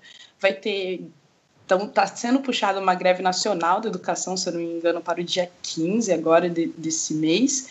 É, a gente está tendo movimentação das mulheres no sentido de, é, de fazer uma greve nacional. E o tema da greve nacional de mulheres esse ano é se vocês não valorizam nossa produção, as mulheres vão falar, vão parar justamente falando com relação à reforma da Previdência. Então, a base está se movimentando, assim, a base está se movimentando de verdade, só que a base está fraca. Uhum. A base está fraca. Se você vai ver quem que está organizando todas essas coisas, as pessoas são, sei lá, em grupos de 10, de 15. Aqui em Londrina tem, sei lá, acho que umas, no máximo umas 10 mulheres participando disso. Enquanto isso, é, tá explodindo o rolê de, de edital de cultura que foi cancelado e a gente está correndo atrás porque eles mudaram uma lei de convênios do, do, do federal que fodeu vários convênios de ONGs e pessoas independentes com, com o Estado, justamente na procura de privatizar cada vez mais esses serviços e tirar da mão do Estado. Então, quem tá na base tá se movimentando pra caralho, assim, desculpa. Eu sou uma das pessoas que tá na base, eu tô em Conselho Municipal de Cultura, eu tô atuando nessa porta dessa marcha das mulheres, a gente tá fazendo o que pode, a gente tá fazendo mil coisas, sabe? Mil uhum. coisas em pouquíssimas pessoas para tentar conscientizar quem tá fora da internet, inclusive. Só que uma coisa que eu acho muito foda nesse momento, assim, e o que eu acho muito interessante do, desse espaço que a gente tem aqui no Anticast, é, e como a gente usa a internet. Assim, quando é, eu participo de um espaço como esse, você tem que pensar muito em com quem você está falando. Quem que está ouvindo a gente aqui, sabe? Quem que está vendo seus memes na internet? Com quem que você está dialogando nesses espaços? Eu tenho plena consciência que eu estou falando aqui com pessoas majoritariamente classe média alta, meio privilegiadas. Assim, na minha timeline, eu não tenho direitista. E eu nunca bloqueei ninguém na minha vida, assim, uhum. praticamente. Tem três pessoas bloqueadas e dois deles são indianos que me assediavam, sabe? Então é uma parada muito. Que, que eu construí mesmo, eu vivo numa bolha, né? Então eu sei com quem que eu tô falando. E eu busco sempre falar para essas pessoas. Então, quando a gente fala que, ou pelo menos eu falo, que a, a esquerda precisa se, se comunicar melhor e agir mais, é justamente para a gente, sabe? Uhum. Nós precisamos agir para ajudar essa base, sabe? Porque as pessoas, os movimentos sociais estão tomando no cu, estão se fudendo ainda, sabe? Estão ali tomando bala, fazendo o que podem, se organizando da maneira que podem com a quantidade de pessoas que tem. Só que nós precisamos dessa classe média também facebookiana que não acredita em política que não se que nem se, se associa a partido e nem se associa a movimento social e tá sim militando só pela internet, uhum. sabe? E acha que tá maravilhoso. Sim. Então eu acho que essas pessoas, tipo, a gente, quando a gente fala assim, a gente tem que um pouquinho fazer a autocrítica do nosso lado mesmo, sabe? Porque senão a gente vai ficar sempre, sempre, sempre mesmo, enquanto a gente passivo enquanto a gente faz esses resumos mensais do que acontece na política lá para cima, sabe? Uhum. No, no, a nível de Brasília. Porque a gente só vai conseguir interferir em Brasília no dia que a gente conseguir encher manifestação e botar medo no povo de Brasília. O Temer só vai cair se ele não conseguir garantir estabilidade, se ele não conseguir garantir estabilidade de governo. E ele só não vai ter estabilidade se a gente meter o louco e fazer greve e apoiar as, as greves e, e, e, fortalecer, sei lá, estudantes. Óbvio que nós somos todos praticamente, muita gente terceirizada, a gente não tem muito contato, por conta a gente não tem muita empatia com essa relação de servidores e tal, de leis trabalhistas. Para a gente vai começar a feder depois que já tiver passado. Uhum. Porque a gente não tem essa cultura sindical, por exemplo, né, em termos de setor terciário. Sim. E, e, é justamente o setor terciário que precisa começar a se inserir mais nesse jogo político e produzir em termos de comunicação, em termos de comparecer à manifestação que não seja a manifestação Blaster na Paulista, depois que dois fotógrafos foram levaram um tiro de borracha na cara, sabe? A galera tem que começar a se movimentar e fazer parte antes. Uhum. Ô Luiz, agora você me deu a oportunidade de colocar o meu pescoço aí no, na guilhotina eu devo ser xingado horrores, mas eu vou falar isso porque é uma coisa que eu já debati muito aqui em casa com a minha esposa e realmente é algo que me inquieta muito. Uh, uma coisa que você falou que é completamente correta, né? Todo movimento ele depende da, da capacidade que ele tem de aglutinação. E a classe média, e é uma coisa que talvez eu não, não, não tenha muito claro nessa situação, é se a classe média realmente está apoiando alguém. Eu acho que ela está ali vivendo uh, o, mundo midiático faz de conta e ela não quer saber o que está acontecendo. Ela está se omitindo. Uhum. Né? Agora, um ponto que eu acho um, crucial de ser debatido mesmo, cara, é, é boa parte de alguns segmentos que são mais ativistas, eles são extrem, extremamente é, é, é, fechados em si mesmos. Com um discurso bastante raivoso, com um discurso que não atrai, mas sim repele muitas vezes, são vários os casos onde a pessoa, é, é às vezes, está tá, tá se aproximando do movimento e o que ela percebe ali, ao invés de uma acolhida é, ou algum descaso, ou é alguma crítica severa, porque ela às vezes tem um, um conceito equivocado, tem uma perspectiva equivocada, que realmente não contribui para a consolidação desses movimentos. Eu falo de vários. A minha esposa ela tem uma proximidade muito grande com o movimento feminista é, aqui em Portugal, até porque a pesquisa dela é nesse campo e ela, a gente tem apoiado, ajudado aqui em algumas coisas na Universidade Feminista que está tá acontecendo aqui em Lisboa, é, e a gente tem visto muito isso. Muitas vezes, é, é, esse excesso de, vamos dizer, de paixão pela causa te faz ser muito mais agressivo e radical do que realmente acolhedor e, e, e prospectador de novos é, é, é aderentes. Então é importante que os movimentos também tenham a, a, a autocrítica de perceber, peraí, a gente está tão apaixonado e tão magoado que será que a gente não consegue mais ser atrativo, a gente não consegue mais é, acolher as pessoas? Porque isso acontece muito, eu já vi várias vezes, tanto movimento sindical, movimento classista, é, é, movimento de minorias, tem gente que parece que adota o movimento para si, sabe? Que, que, que, é tão apaixonado pelo movimento que vira um clube, virou clubinho. A gente tá puto porque ninguém entra, mas quando entra alguém que é mais ou menos diferente ou que não concorda 100% com a gente, a gente já repele. Então, acho que é fundamental que se o movimento social, seja qualquer, qualquer que ele seja, ele, se ele quer crescer, ele quer atrair pessoas, ele tem que saber lidar com as pessoas. E lidar com as pessoas, muitas vezes, é passar pelo primeiro processo, que é a educação que é o saber falar. E o Ivan bem colocou, é difícil você educar as pessoas quando elas são mais alienadas. Então, rejeitar, ficar puto, ficar bravo porque a classe média é isso ou aquilo, que não quer saber, que os estudantes não querem saber, que os coxinha, que os que... não adianta. Se você não tem o entendimento que o processo educativo ele é gradativo, ele é com calma, ele é com tato, a gente nunca consegue melhorar a base, como você bem colocou. E se a gente não melhorar a base, o mundo não muda. Essa é a minha grande questão. Às vezes a gente fica mesmo é, é, preocupado em tentar é, dar um pouco mais de espaço para a voz, e a internet tem sido um canal, mas é um canal bem limitado, você tem toda a razão, e o bem falou isso também. Mas no cotidiano, quando a gente está muito apaixonado por uma coisa, ou muito magoado porque não são tão apaixonados por nossa causa quanto nós mesmos, a gente não sabe coadunar, não sabe atrair. Então falta um pouco isso também na maior parte dos movimentos, eu já percebi. Sim. Ô, Marinho, eu, eu, eu, a, Lu, Lu, Ai, Luísa, eu até queria que você comentasse, eu vou, aguentar, vou juntar uma não, outra... Bem, não falei que é o seu, tá, Luísa? Eu tô falando tá. em, não, não, Mas eu vou, não, eu vou juntar o comentário do Marinho com o outro, porque, e daí eu quero ver, eu gostaria também que, depois da fala da Luísa, o Jorge pensasse... Porque a gente fica falando dessa esquerda toda é, segmentada, né? E queria saber se isso, como é que ocorre em Brasília, onde as coisas acontecem, né? Ah, porque um comentário que que eu vi no Facebook, daí eu queria que a Luísa comentasse, até porque porra, host lá do Black e tudo isso, né? Manda lá em tudo também. Eu acho que foi um comentário interessante que daí casa com isso que o, o Marinho falou. E eu queria ver a sua argumentação, Luiz.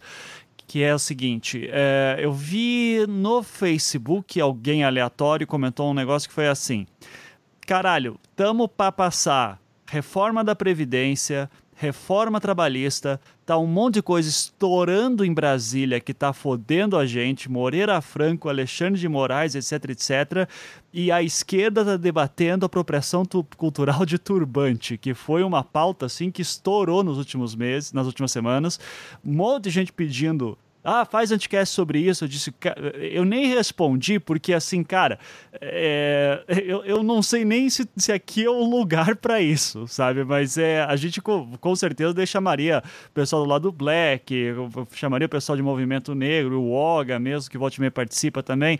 Mas é, o Mamilo já fez um ótimo episódio também sobre isso mas é e eu entendo a relevância da discussão, eu entendo que ela é importante e eu sei que até no Revolution, o pessoal dos novo podcast da Milena e João ouçam lá, uh, eles também comentaram isso sobre a fragmentação da esquerda é, e eu queria saber isso, Luísa. É, acha justa essa comparação? Dá para falar assim, pô, tá, o bicho tá pegando, a gente tá falando de turbante. É, você, que daí junta isso com o Marinho, que o, o que o Marinho falou. E, obviamente, a gente não vai fazer o programa inteiro sobre a questão do turbante e apropriação cultural. Mas é, queria teu comentário só, Luísa. Queria, eu, tá, fazia tempo que eu queria a tua opinião sobre esse assunto. Nossa, gente, então senta que lá vem história. Tá. Desculpa, bota a velocidade 2 aí, galera, porque é um tema partir. É... Primeiro, eu acho muito legal você colocar isso, porque sim, eu concordo com, com essa frase. A gente tá tendo um monte de coisa que tá acontecendo e a esquerda tá falando de, de turbante. Mas eu quero apontar aqui quem é que tá falando de turbante? Quem é que tá incomodado com parar de usar turbante? Uhum. É, é, são os negros que estão que realmente fazendo um auê? Ou o auê só se forma quando o branco se sente atingido? Uhum. Porque é isso, gente. É, esse rolê da menina, é, eu vou ser bem sucinta. As pessoas que abordaram ela poderiam ter feito de um jeito diferente, mais educativo? Sim. Sim, poderiam, não concordo, eu não faria isso. É, mas, sei lá, não vou jogar uma pedra na pessoa por ter feito isso. Eu espero que ela se eduque e a, o, aprenda com esse episódio a talvez tentar lidar com isso de outra maneira. Tendo isso em mente, o que a guria fez enquanto resposta foi totalmente injusto, foi totalmente desproporcional. O apoio que essa guria teve e a facilidade com que a esquerda aliada apedrejou os militantes negros e o movimento negro é muito desonesto. Uhum. É muito desonesto. E, e para mim, pessoalmente, enquanto mulher negra, é, eu fico muito brava com a fragilidade do ego militante esquerdo branco. E eu vou usar esses termos assim, apesar de eu entender que esses termos especialmente ferem os ouvidos das pessoas. Então é uma provocação mesmo. É no sentido de provocar. Porque a gente vê, é, eu entendo o discurso do Marinho, que sim, é preciso educação, que é muito difícil, é, que tem sim pessoas no movimento negro que têm uma dificuldade enorme de abraçar é, opiniões diferentes, tem uma firmeza nos seus discursos que não é acolhedor às pessoas brancas. Só que Olha, eu quero não lembrar falei vocês. especificamente do movimento negro, hein, velho? Vamos falar Não, mas o movimento negro está dentro disso. Vai, dentro de todos os movimentos de minorias. É porque eu cito muito o movimento negro, porque é o, o recorte que eu faço. Então é onde eu me sinto mais confortável de citar, assim. Mas isso acontece em todos os, os os movimentos de minoria, seja mulheres, LGBT, todos compartilham essa crítica. A esquerda, inclusive. É, só que o que eu acho engraçado e que as pessoas não lembram é que eu sou uma mulher preta que está falando num programa com três homens brancos, daqui a pouco mais um, quatro. Uhum. E não é fácil chegar aqui enquanto sociedade historicamente. Há 50 anos atrás, talvez eu ia apanhar de ser vista no meio da rua de vocês, eu ia ser classificada como uma prostituta. E eu, e eu não falo eu, Luísa, eu falo eu, mulheres, negros, minorias, enfrentamos enquanto grupo social muito mais do que falta de acolhimento. Nós enfrentamos hoje em dia muito mais do que falta de acolhimento e a gente persiste a gente persiste tentando ocupar o movimento sindical, a gente persiste tentando ocupar a mídia, a gente persiste tentando ocupar é, a sociedade. O nosso lugar é o sol. Porque e isso que eu acho um, um pouco incômodo, assim, me incomoda um pouco, porque a gente exige, enquanto esquerda é, e pessoas esclarecidas, uma, uma suavidade que a gente não se importa em lutar contra quando atinge o outro, sabe? A gente não, não tem esse mesmo empenho para defender, ai, não, nós temos que ser suaves. De...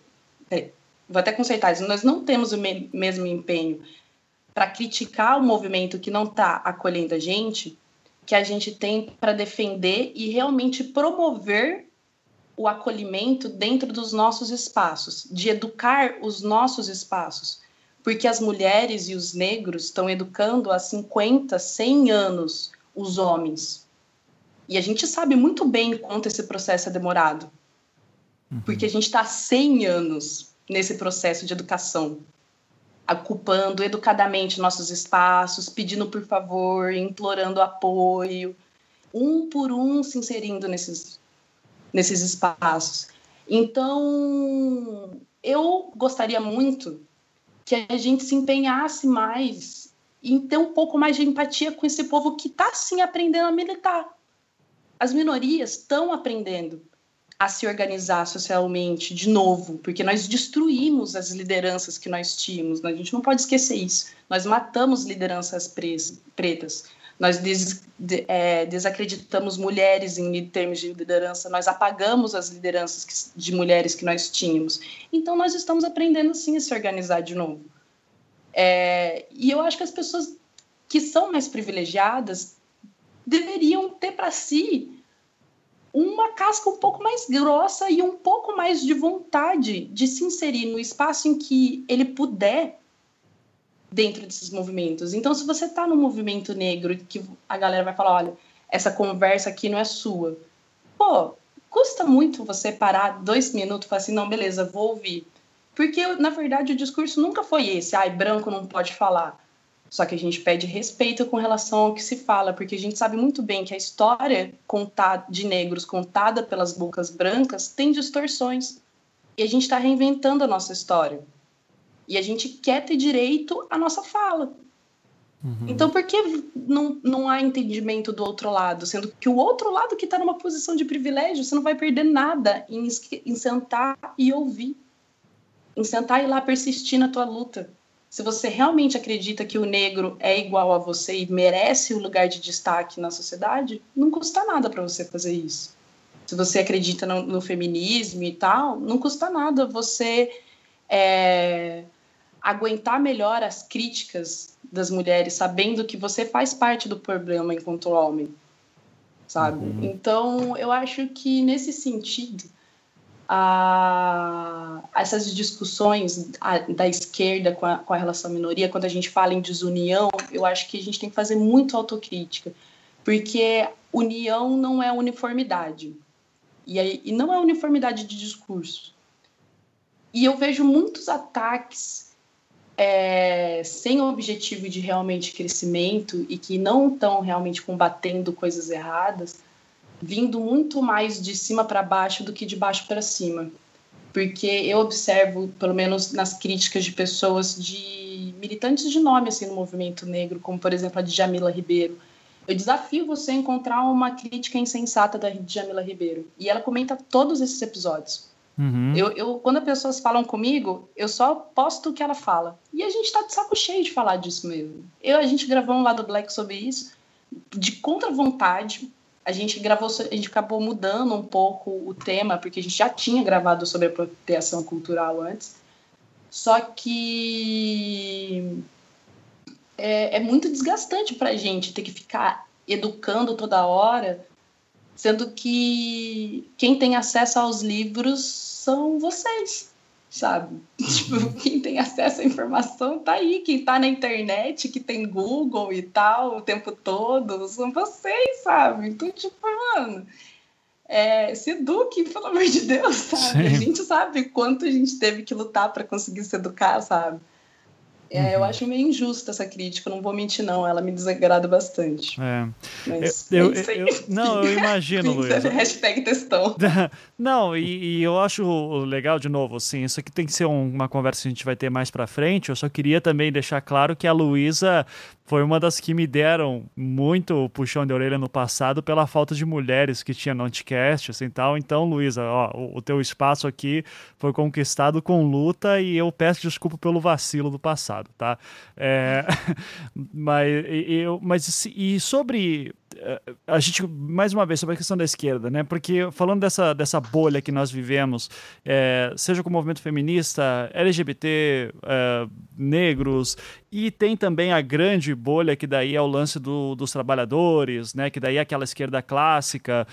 É, e eu e daí eu fico me perguntando sempre assim, cara, como, como, é que isso afeta Brasília, assim, né? Porque eu já vi uma vez ou outra numa discussão que tinha lá sobre demarcação de terras indígenas, aparecia às vezes, aliás, às vezes não, sempre tá lá é, líderes indígenas, é, só que sempre de uma maneira que aparece caricata depois pela uh, pela televi pelo, pelas redes sociais.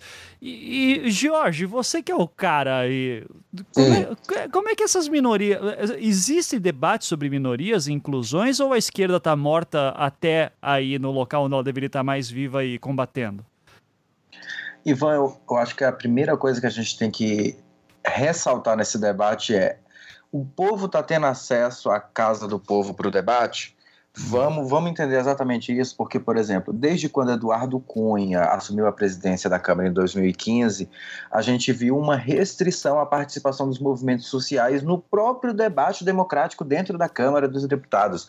E, e isso ficou constatado em diversos momentos e em diversas discussões.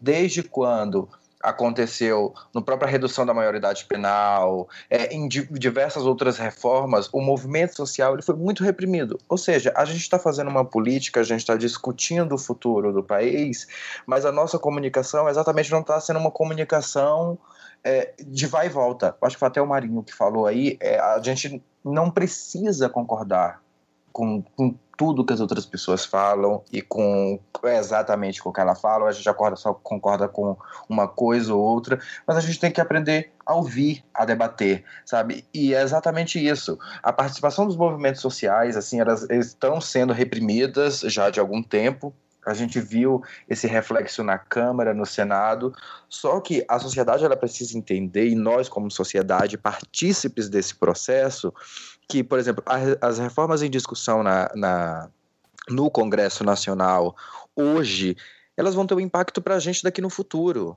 Uhum. Então, assim, é, é, essa reforma mesmo que é essencial para o trabalhador brasileiro hoje, observando as particularidades do nosso país, sabendo de uma economia que a gente, que a economia tá ruim para caramba, sabe? O desemprego está crescente. Então, assim, quais são as soluções? É esta mesmo que o governo diz ser a mais moderna e que se não fazê-la, o, o país, enfim, entraria numa época de caos, de apocalipse, porque eu não acredito nessas estratégias e reformas que tentam ou, ou, essas soluções que se apresentam como medo. Porque eu acho que quando solução é solução, né, Ivan e Marinho, alguém pode até discordar também a Luísa, mas se a solução vem pelo medo, parece que é mais uma imposição e de querer justificar e não é. Né, a gente, a reforma previdenciária, de você colocar uma aposentadoria para você ter que trabalhar é, 49 anos, né, ou você que ter um tempo de contribuição de 49 anos, ninguém vai conseguir. Então, e o a aposentadoria rural, sabe? A gente, como classe média, como que trabalha aqui, eu sou repórter de política aqui no Congresso, sabe? E o trabalhador rural lá, que pega chuva e sol, como que ele vai se aposentar? É, me chamou bastante preocupação a fala do presidente da Câmara, Rodrigo Maia, quando ele falou que isso teria que ser discutido, né? Mas que ele via com simpatia essa questão do trabalhador rural ser, ser equiparado né, também aos outros trabalhadores urbanos, quando isso é de um massacre de direitos incrível. Porque, sabe, não, não há força de comparação, sendo que a gente trabalha no ar-condicionado enquanto outras pessoas a sol e chuva para conseguir garantir um, uma mínima de renda ou um mínimo de subsistência. Então, eu acho que a gente precisa avançar para saber assim, o que, que é realmente necessário para que essa política mude. Porque uhum. eu acho que a gente, às vezes, faz a política partidária, a política do meme, sabe? Essa política muito reducionista, mas com que objetivo, sabe? Uhum. Para passar a reforma no Congresso e aí a, a geração futura que se vire, ou exatamente para trazer um pouco de qualidade de vida para o povo e vamos tocar o país para crescer todo mundo junto. E, e o, o doido o, o de Marinho, uh, de, perdão, Jorge e, a, e Luísa, é, daí eu queria, principalmente do, do George, é, Hoje em dia, por exemplo, uma lei de cotas que passou lá em 2012, hoje seria impensável na atual configuração que tem, né, da, da Câmara a gente está num congresso bem conservador, né, Ivan? Esse, esse congresso que foi eleito para essa legislatura de 2015 a 2018, ele tem um perfil exatamente bem conservador, de maioria hétero, rico. A gente viu que em relação à última legislatura, é, houve um aumento da bancada evangélica, que, é uma, que normalmente tem um perfil de ser uma bancada mais conservadora, né? Até a, própria presidência na mão do, do, do ex-deputado Eduardo Cunha, ela teve um, um, uma simbologia nesse papel, nesse papel retrógrado mesmo de direitos, porque Eduardo Cunha ele foi um dos homens mais poderosos dessa república e não foi, não foi à toa que sob ele a gente viveu mais um traumático processo de impeachment, né, que ele tentava ainda sobreviver politicamente, usou o processo de impeachment como arma. Então, assim, onde estão os movimentos sociais mediante a este cenário que a gente vem discutindo? Onde está o movimento social nesse momento? que as reformas estão em discussão, que vai passar trabalhista, vai passar reforma, aí eles têm número para isso. O movimento social e o que a gente já vem vendo, que agora, no, agora em março, os protestos vão tomar de conta, porque as pessoas a ficha está começando a cair que a reforma, quando você mexe nos direitos conquistados, isso vai ter que ter um reflexo.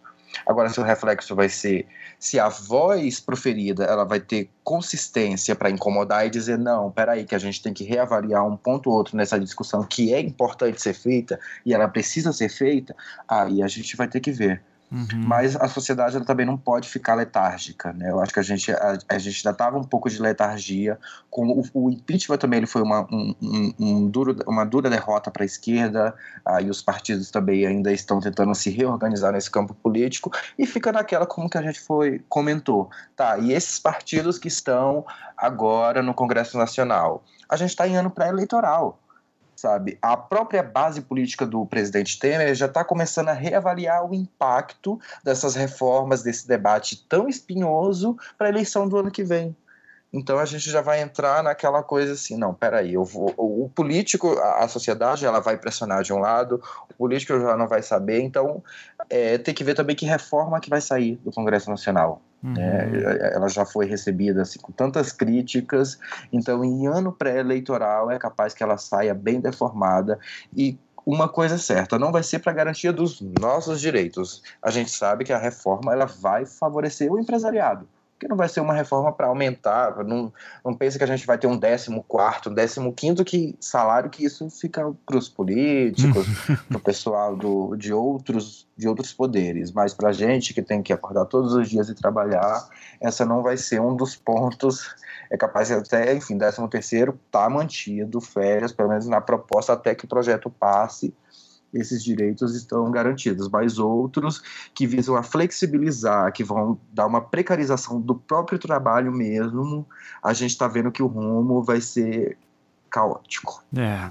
Uhum. Eu achei engraçada essa, é, acho muito boa, na verdade, essa fala do Jorge, porque agora a gente vai entrar no momento realmente, da, com o passar dessas reformas, em que a pressão que a sociedade fizer tem muito poder ainda, sabe? Porque, por exemplo, a gente viu nas reformas que o governo já conseguiu passar certas suavizações que se decorreram da pressão popular, né? Seja ela via protestos ou seja ela combinado, né, com o protesto e a questão virtual, assim. Uhum. Mas a gente viu já como uma característica desses legisladores, talvez um é, indo de encontro justamente com isso que foi falado, que eles estão pensando já muito no desgaste que essas reformas vão ter no, na eleição do ano que vem. Uhum. É, então, há nesse momento uma possibilidade muito grande de reação, né? E, e que nem eu citei, e o Jorge também, há já uma mobilização nesse sentido de protestos, etc mas ele está sendo bem, bem reprimido, muito bem reprimido, como aconteceu no Rio de Janeiro, por exemplo, e está acontecendo aqui no Paraná. Tipo, os professores estão entrando e saindo de greve o tempo inteiro por conta do, do, das ameaças, das coisas que, das ações que o governo está conseguindo passar para coibir o movimento de greve, né? De tirar salário dos professores, tirar ponto deles é, em termos de progressão de carreira, até para pegar a aula. A gente está tendo um monte de escola sem professor agora no início do ano no Paraná. Então, está tendo uma reação a isso realmente e cabe a nós fortalecer essas reações para que elas realmente sejam efetivas, porque o governo recua. Ele não está totalmente estabilizado ainda a esse ponto, ele tem como recuar.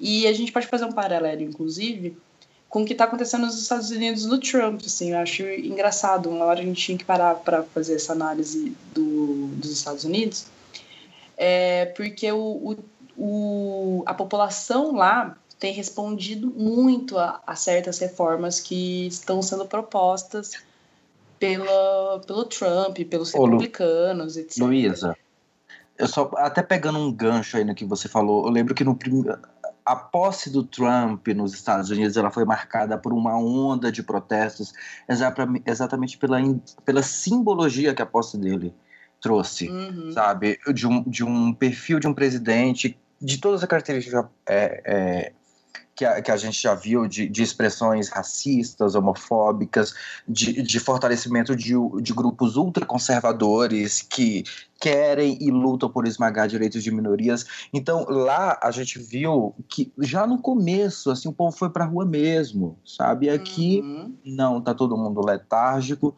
os direitos em discussão no Congresso Nacional, e aí vai.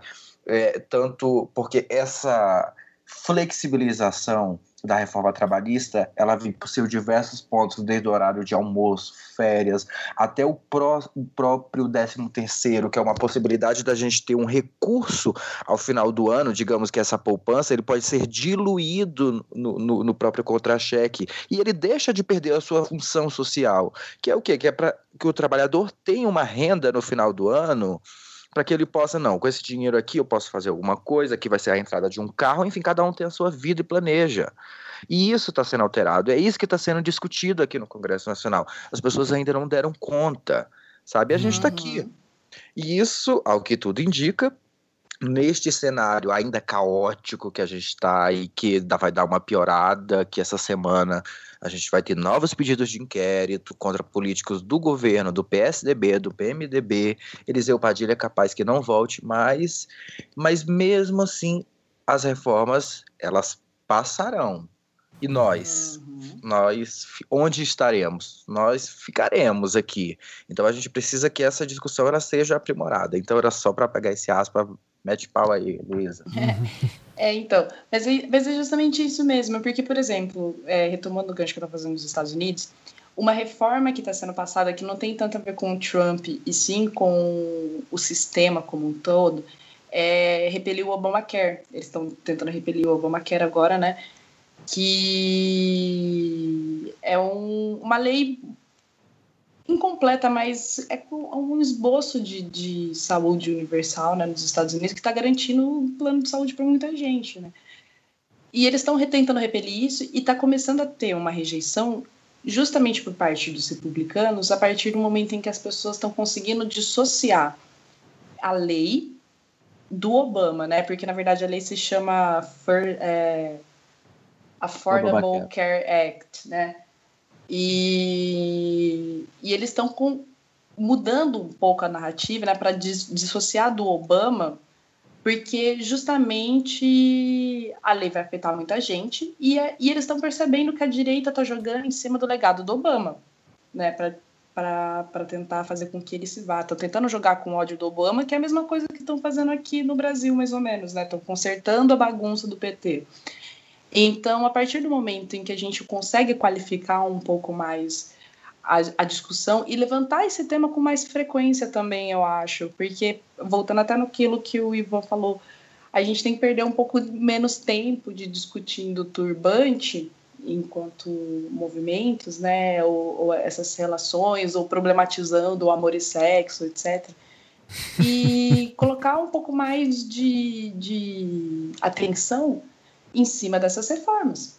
Uhum. Né? E, e não se deixar levar com, com a informação que a gente está tendo a partir da, da mídia, porque eu acho que a mídia guia muito isso, a nossa pauta. É, enquanto cidadãos médios, né, a mídia ainda influencia muito no que a gente fala, né? O que bomba é o que a gente conversa. A gente não conversa necessariamente sobre o que é importante ser discutido. Uhum. Então. Não, essa, essa teoria de agendamento aí, ela. Um Fala aí, Marinho. Então, é, só É, pegando essa ideia. Só, só, só deixa eu ver. A- só uma coisinha. A Luísa concluiu? Quer falar alguma coisa? Sim, antes sim, do concluí. grosso do Marinho te cortar aí, então. Qualquer- Não, mas também ela tinha ficado em silêncio.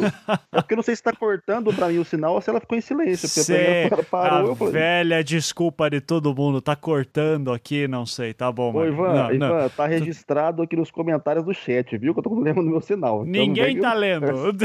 Não vem causar intriga, não, Ivan. É Cê- cara de Não, tô brincando, Marinho. Então, beleza. Só também avisar, o seu João Carvalho chegou. Olá, João, tudo bom? E aí, Facebooksons, e aí, Orkuts, tudo bom com vocês? Tudo ótimo. Fala aí, É. então. O Marinho queria falar antes. Manda aí, Marinho. Então, não, só, só pe- pegando do- alguns pontos que foram falados aí, que eu acho que é importante também. Ah, primeiro, informação não é conhecimento. Então a gente tem que partir dessa premissa. Ah, tem muita informação ou subinformação rolando, as pessoas têm mais acesso a isso. Ah, isso não, não garante que elas tenham realmente conhecimento sobre as coisas, que elas entendam ah, o efetivo significado de tudo ao qual elas têm acesso. Segundo, ter acesso à ferramenta também não quer dizer que você tem habilidade para usar a ferramenta. É outro ponto importante que eu sempre gosto de bater em cima. Eh, e aí a minha, a minha questão novamente é com a, parte da, da, da educação. Até uma educação, isso aqui em Portugal chama de literacia para os média, que é fundamental, que isso se dissemine um pouco mais no Brasil. Né, que realmente você entender como é construída a notícia, como é construído, como a Luísa colocou, esse agendamento dos mídias aí, é, é, que vão não de, de tal que você vai pensar, mas sim o que- sobre o que você vai falar, isso vai influenciar, obviamente, na sua perspectiva, na sua percepção do todo. Agora, o que é, é bacana de pensar, Ivan, é que ah, ah, realmente esses pontos que foram colocados, que têm que ser debatidos, que as pessoas precisam entender, e aí eu volto naquela questão, vou ficar chato nesse ponto, é como isso está sendo levado para a população. Gente já percebeu claramente qual é a estratégia do governo. Ele faz assim, ele joga esse, essa e essa isca para atrair atenção, para às vezes eh, criar alguma polêmica, alguma celeuma ali, para outras coisas passarem. Mas como que essas outras coisas estão sendo levadas para a população para que ela possa se aperceber disso e passar a debater? Isso está na pauta? E aí eu vou, vou insistir na questão que na pauta dos, dos- da grande mídia não vai estar mesmo, porque a gente já percebeu que é uma coordenação forte entre governo e mídia no Brasil. Não tem como te negar isso. Então, como é que essa pauta está surgindo aí no- nos bate-papos? E foi o, o- o- meu intuito naquele comentário que fiz inicialmente. Como é que isso no cotidiano, no cafezinho, na firma, nas classes, nos grupos, isso está sendo ge- ge- gerenciado e sendo trabalhado? Como que essa pauta está chegando? Essa é a minha questão. E aí eu insisto. Sabe- A gente tem que saber como colocar isso para que as pessoas possam entender do assunto. Tem um, um vídeo de um garoto, é, um desses youtubers do Brasil aí, que ele colocou na internet, é, e eu vi hoje, inclusive, sobre a bolha das redes sociais. Cara, ah, tem várias o, teorias bem Castan- interessantes. o Castanhari, né? É, Eu não sei, eu, eu vi, eu, vi, eu vi o vídeo hoje. Mas o interessante do vídeo é que são várias teorias que, que, que ele se apropriou ali. Ele deu uma aproximada do senso comum interessante e que, cara, eu acho que no mínimo faz a molecada pensar. Ok, que tem ali, né, alguns recortes que tem que ser feitos, tem que ser melhor explicados, mas foi uma forma que eu percebi que, puta, cara, isso aqui meus alunos conseguem entender. Eles vão debater sobre isso. Então, o meu questionamento é sempre nessa perspectiva. A gente tem essa, essa noção de que ah, o acesso ao conteúdo, ah, tem muita informação. Cara, mas às vezes as pessoas não conseguem é, decodificar isso. Na verdade, muita informação é informação nenhuma também. Nós vivemos o Brasil hoje um país que, é, no curto período que ele tem de democracia e até mesmo de república, ele viu um, um boom tecnológico, um boom mundial, uma aproximação tão grande que ele sofreu uma avalanche de coisas para as quais ele não foi preparado para lidar. Então a gente tem sim uma sociedade que ainda não sabe muito bem como processar tudo que acontece à sua volta. E cada vez mais acontece coisa. E ela está vendo acontecendo nos Estados Unidos, ela não sabe como lidar com isso. Ela vê acontecendo na Europa, não sabe como lidar com isso. Ela vai acontecendo no dia a dia e não sabe como lidar com isso, porque a gente não foi preparado. Então esse processo, ele é lento, ele é gradativo, ele é chato, mas ele tem que ser insistido. Porque a gente não vai, do dia para a noite, acordar sacando tudo, decodificando tudo e entendendo tudo. Uhum. Sim. Marinho, Fala aí. é, eu, eu quero fazer dois pequenos comentários sobre a fala do Marinho, lembrando a quem tá no ouvindo que eu tô, né, chegando no bonde, voando pela janela, Uhum. porque eu não ouvi nada além do final da fala da, da Luísa e o do Marinho. Mas hoje o Marinho mandou pra gente no nosso chat secreto Illuminati, aonde a gente, né, junto com o pessoal da Disney, discute a agenda gay pro mundo. É, o Marinho mandou um texto dele que é um texto fenomenal e é extremamente atual por ser atemporal. E a questão do excesso de informação ser informação nenhuma, ela é uma questão tão atual que ela é atual hoje e ela era atual no século, no século XVIII, em 1700 e pouco, na França. Tem um livro maravilhoso de um historiador que chama Robert Darnton, não sei se vocês conhecem o Darnton, mas chama Os Dentes Falsos de George Washington na tradução. George Washington's False Teeth. Ele fala literalmente sobre a questão de globalização, fofocas, excesso de informação no século XVIII. Tá? Uhum. Então, assim, tem ligação. São vários pequenos textos. Tem um texto que fala sobre as relações entre o iluminismo e a Bolsa de Valores. Tem um texto que fala sobre os dentes falsos de George Washington. Tem fofoca de, de vida sexual de rei francês. Tem Tiradentes. É uma maravilha sabe? Tem contradições de vida pessoal de Rousseau, é, é, Condorcet, Brissot, é, é, é, muito interessante. E eu lembrei desse livro exatamente por causa da atualidade dessa disseminação gigantesca de informação, que é, como o Marinho disse, muita informação é nenhuma informação. Eu só sei que eu nada sei, é bem por aí. Então, assim, o Marinho hoje no texto dele discutia uma questão que era totalmente atual hoje e que também era discutida na polis grega, na Atenas do, do, do século VI a.C., e essa questão da, da disseminação de um milhão de informações, contra-informações, fake news e, e coisas do gênero é tão atual quanto. Porque isso permeia o grosso de uma população que, na maioria das vezes, não apenas é analfabeta política, como se orgulha do seu próprio analfabetismo político. Uhum. E o, o, que eu vejo muito interessante dessa fala do Marinho de falar assim, como que isso está sendo trabalhado, como que está sendo trazido, é exatamente isso. Porque o analfabetismo político, ele interessa a uma parte da sociedade, tá? que é o status quo. Uhum. E atualmente a gente vem vivendo uma ciranda de informações, uma ciranda de globalização que, que traz ainda informações de vários contextos diferentes, aonde as pessoas de fato não são preparadas para filtrar, pensar sobre isso de forma nenhuma, porque as pessoas não são preparadas para filtrar e não são preparadas para pensar. Sabe, eu, eu, eu vi uma publicação há muito pouco tempo atrás de alguém conversando com o Karnal, e eu tenho um milhão de discordâncias ideológicas com o Karnal, mas que eu acho que é fenomenal que alguém perguntou assim: ah, professor, qual que é a melhor solução para a atual situação? É estudar. Estudar muito. Estudar o quê? Estudar tudo sabe? Assim, e, e, a gente tem muitas vezes a questão que o próprio Castanhari entra no, no, no vídeo dele, que é essa questão dessa bolha, que é muitas vezes nós, esquerda, só lemos autores da esquerda eles, direita, só leem autores da direita. Cara, é impossível eu criticar um pensamento e optar por um pensamento se eu não conheço minimamente os pensamentos aos quais eu estou criticando e eu estou optando.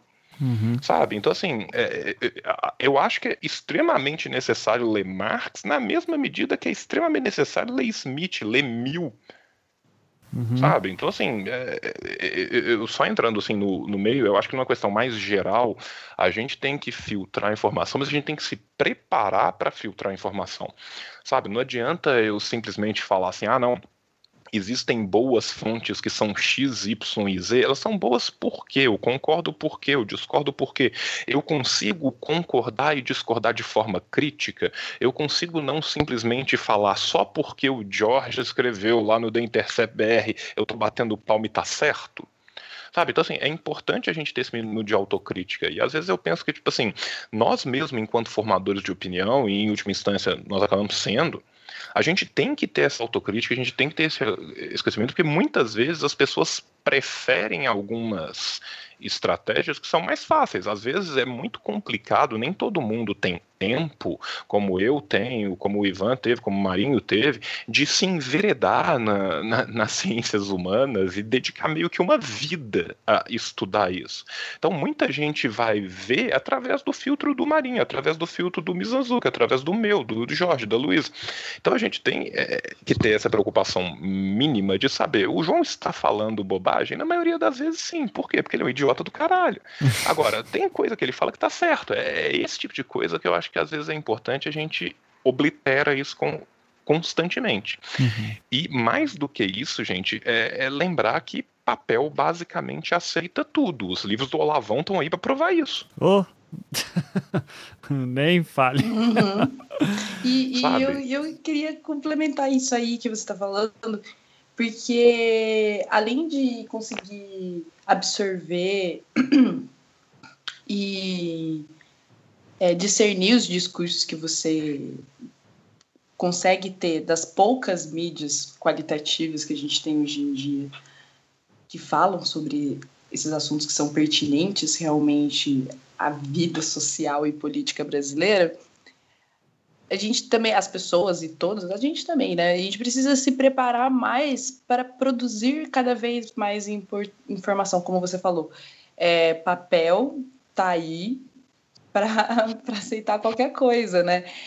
E, e, nós temos que produzir mais sobre esses assuntos, assim, realmente. Eu, eu até por, mesmo porque parte dessa, dessa confusão midiática ela é proposital, como já foi dito aqui, né? É interessante que haja essa, essa, essa confusão nas pessoas. Só que a gente não tem uma, uma, uma mídia, um, um poder de, conta, de comunicação que contraponha isso, não só no sentido ideológico, mas quantitativo mesmo, quantidade de pessoas, de produtores que nós temos falando isso. Nós temos vários youtubers. Quantos estão falando sobre reformas, etc., é, quantos estão falando dos direitos de mulheres que estão sendo arrancados, os direitos dos trabalhadores, a, a coisa, tipo, os assim, direitos de, indígenas, assim. Desculpa, Luiz, então... assim, a coisa para além disso é que não é só quantos estão falando, é qual que é a abrangência deles. Porque, assim, muitas vezes tem muita gente falando e fala com qualidade. Vou dar um exemplo, Zamiliano. Uhum. Só que se uhum. você for ver na home do YouTube, se um cara fizer assim, desafio, comi bosta de cachorro por cinco dias, vai ter 7 bilhões de views. Sim, mas o que, que a gente compartilha no Facebook também? A gente compartilha o, o, o Zamiliano e a gente compartilhando o meme. Aí eu tô até colocando uma, uma coroa de espinhos na minha própria cabeça, porque eu só compartilho, compartilho meme. Eu vejo todos os vídeos do Zamiliano e não compartilho nenhum. É porque assim a gente tem que fazer fruir esses conteúdos também, entendeu? É uma coisa de, de são várias mãos nesse tempo, nesse, nessa questão de comunicação. Nós deveríamos saber disso melhor, com, melhor do que ninguém. A gente precisa não só falar, fazer a nossa voz fruir, né? Uhum. É assim que a gente vai aumentar o alcance desses, desse, dessas mídias e fazer com que as pessoas fiquem mais interessadas em saber disso, assim. Porque, em partes, isso é, é culpa do movimento negro. Eu vou, eu vou admitir a culpa do movimento agora, porque a gente tem feito um trabalho tão bom em termos de se apropriar de certos, certas formas de comunicação e de ter uma voz forte. Nós estamos falando sobre as nossas realidades, que a gente está impondo um pouco a pauta. Uhum. Da, da, da esquerda, porque não está tendo umas outras narrativas, assim. É, eu falo dos negros, mas as minorias como um todo, na verdade, se encaixam bem nisso. O movimento de minorias tem feito um trabalho de comunicação no sentido de abranger o seu discurso, de tornar ele mais acessível, que tem sido fenomenal, assim. E só que eu sinto falta, inclusive dentro desses produtores, é, conteúdos como, por exemplo, da Al Jazeera online, o BuzzFeed. O BuzzFeed nos Estados Unidos fala de política né? Você vê lá canais de YouTube que também faz aqueles rolês de tipo 100 anos de beleza. Tem um canal que é ótimo que faz isso. Mas ao mesmo tempo que ele faz esses vídeos, ele faz vídeos discutindo democracia, discutindo as reformas que são feitas, que foram feitas, por exemplo, o casamento gay, discute preconceito, discute a questão política, o ser republicano, o ser democrata, discute eleição, então, a mídia independente fala sobre vários assuntos e aqui no Brasil a gente só fala sobre comédia praticamente. A gente não vê esses esses produtores assim, ou a gente não foi muito além do, do vlogger, digamos é. assim, né? Em termos de produção de conteúdo. e produção de informação, na verdade, né, disseminação de informação. A gente não foi muito além disso. Eu acho que até porque os produtores daqui fazem parte de uma elite. Uhum. Vamos combinar, né? Os videomakers, os estúdios independentes do Brasil, né, que produzem conteúdo, fazem parte de uma elite também que precisa se atentar melhor a essas reformas e introduzir elas nos seus vocabulários e introduzir ela no vocabulário da sua audiência. Não, Porque é, são formadores de opinião. Lembrar do canal né? lá, o Você Sabia, que fez o vídeo do, da reforma do ensino médio uh, patrocinado, diz que avisou Exatamente. que era. Mas, porra, cara, é, é, é, aquilo foi muito escroto, cara, porque uhum. esse é o problema. Mesmo quando vai falar de política, muitas vezes é mais para questão de. de a, a, numa questão publicitária, de explicar alguma coisa e não trazer a discussão de, de debate mesmo, né? E, porque essas pessoas não têm interesse nesse uhum. debate. Sim. Essa elite que está aí produzindo conteúdo hoje em dia eu estou falando de maneira bem generalizada, mas as pessoas que sim produzem conteúdo na sua grande maioria hoje em dia e sua grande audiência, eles não se interessam por política. Eles não se interessam por política a fundo, no sentido de se sentir, inclusive, agentes políticos. Tanto que eles só se comportam enquanto agentes políticos quando eles são contratados para tal. Uhum. Ou para xingar o PT, porque isso aí tá na, na, tá na, tá na, tá na pauta da grande mídia, logo vai estar tá na pauta deles, porque isso traz audiência. Então, cara, a o, gente precisa rebater cada mês. O, o pior disso, Luísa, é que daí come, a gente, há um tempo atrás era a moda de você discutir velha mídia com nova mídia, até hoje, né? Não, não saiu esse debate, apesar que a nova mídia já tem aí seus quase 20 anos, a gente pode começar a falar. É, só que você começa a ver que muitas vezes o conteúdo de qualidade vai estar tá vindo de uma galera que está no meio termo que vem de uma velha mídia, que, sabe, faz uma coisa básica, tipo, checar informação, e daí começa uhum. a fazer um uhum. conteúdo um pouco melhor, né? E, e, daí, de novo, vai aqui o minha babação de ovo ao Intercept, porque eu gosto muito de vocês, tá, Jorge? Então... Valeu, Ivan. Ivan fala... só, um, um, um, colocar uma colocação, porque, assim, uma coisa que a gente tem estudado muito aqui, inclusive nas aulas é, sobre isso, é, é ah, ah, eu percebo que há aí uma, uma situação que a gente tem que ponderar sobre ela também, que é essa relação nova mídia e velha mídia. Uhum. Parece que em algum momento é, é, meio que surgiu a ideia de um certo antagonismo, né? Que, que é sempre surge, né? Quando surgem novas mídias, vão surgindo aquele antagonismo, uma vai matar a outra. E o que é mais interessante perceber é que as pessoas assim, não entendem que a internet, né, a web, vamos dizer assim, a internet são só os cabos, mas a web, né, que é essa, essa loucura, essa, essa plataforma que a gente vive agora, uh, ela é completamente permeada dos meios de comunicação tradicional, de maneira direta ou de maneira indireta.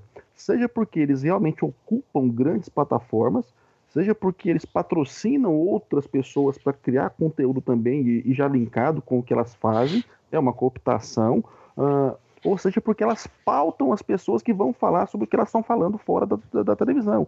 Não que seja uma coisa unilateral, isso é bem bilateral, isso acontece dos dois lados agora né? Uhum. Essa, essa questão assim, ah, é a velha mídia ou a nova mídia, na, na, minha, na minha percepção, o que eu tenho pesquisado aqui, é uma, é uma condensação mesmo de, uhum. de, de, canais, de feixes comunicacionais que vão estar tá transitando informação de um lado para o outro. A, a mídia mais tradicional está tendo que se adaptar, porque, ela, porque a sociedade, de modo geral, pelo menos assim, a sociedade que acedeu à internet, ela, ela gostou da possibilidade de interagir, de falar, e isso está impactando nos canais mais tradicionais, mas de forma alguma isso tirou-lhes poder deu uma, uma, uma, fragmentada no poder, isso eu admito, mas ainda assim, a, a, grande mídia, até por uma questão de acesso mesmo, de cobertura, ela tem um poder brutal, que é aquela questão do agendamento que a Luísa tinha falado. Então é importante a gente perceber que é, é nesse jogo de informação contra informação, que o João também citou, o poder dos grandes grupos de comunicação ainda é brutal sobre o que vai ser falado, a maneira que vai ser falado, quem vai ter visibilidade.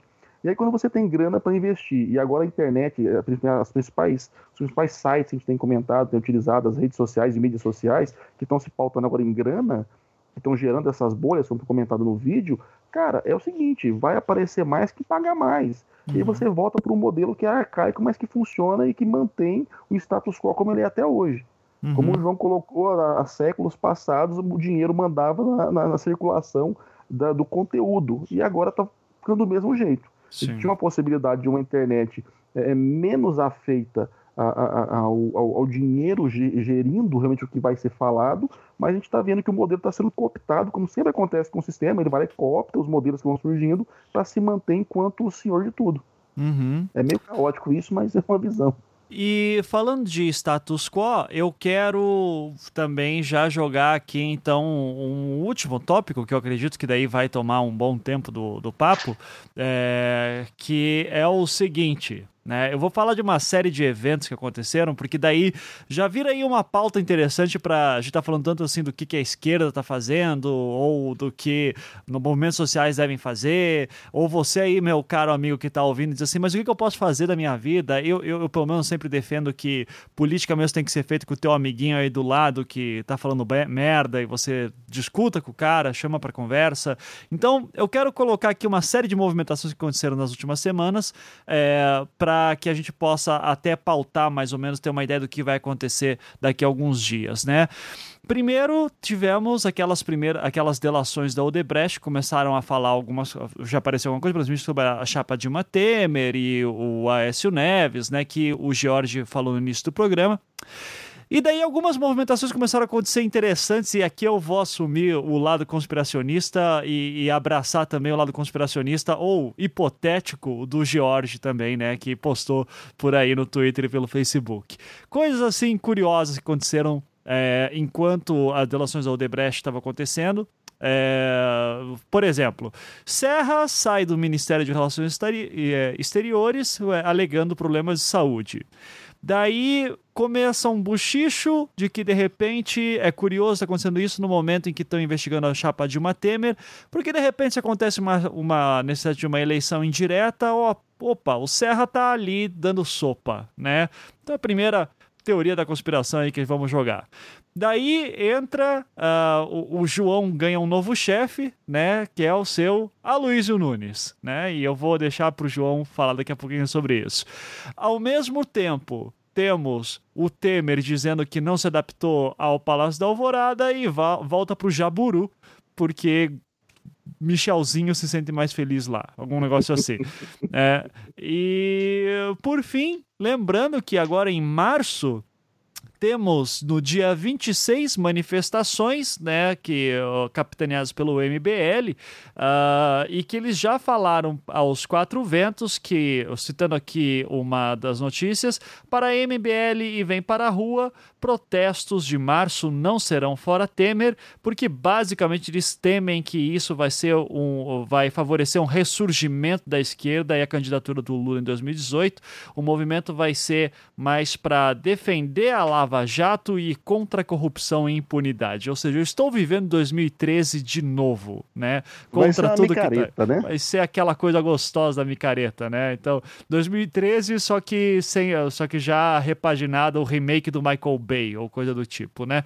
Uh, vamos lá, então. Eu quero começar com o um conspiracionista aí que começou com essas ideias, George. Você, se não me engano, que fez um, um tweetzinho lá falando assim, ó, oh, o Serra saindo bem nessa época, também também, acho que você comentou alguma coisa do Temer saindo do, da Alvorada e voltando para o Jaburu. Uh, comenta um pouquinho sobre isso, Jorge. O que, que você. Tem, tem alguma coisa palpável disso ou é pura especulação? Ah, para além da especulação, a gente tem exatamente vão os fatos que vêm atormentando e vêm rastejando pelos corredores do Palácio do Planalto, né? A delação da Odebrecht já vem para esta semana, ou seja, quando o áudio já sair, a gente já vai ter ciência de novos pedidos de inquérito que vão emparentar o governo, né? A gente sabe que políticos do PSDB, é, membros do próprio governo Temer, ministros e também políticos da oposição, todos estão citados aí na própria delação da Odebrecht. Há uma expectativa agora para o início de março que o Procurador-Geral da República, Rodrigo Janot, é, levante o sigilo, ou seja, a gente vai tomar conhecimento né, do conteúdo de ou grande parte dele, apesar de que nessa própria semana, nessa semana que passou, a gente já teve diversos vazamentos das oitivas, tanto com Marcelo Odebrecht quanto o Benedito, Barbosa, né? que falou também sobre o Aécio, mas há uma expectativa muito grande para agora, depois do carnaval, sobre esse levantamento de sigilo que é, pode ser decidido pelo Supremo Tribunal Federal, é, esses novos pedidos de inquérito do próprio governo.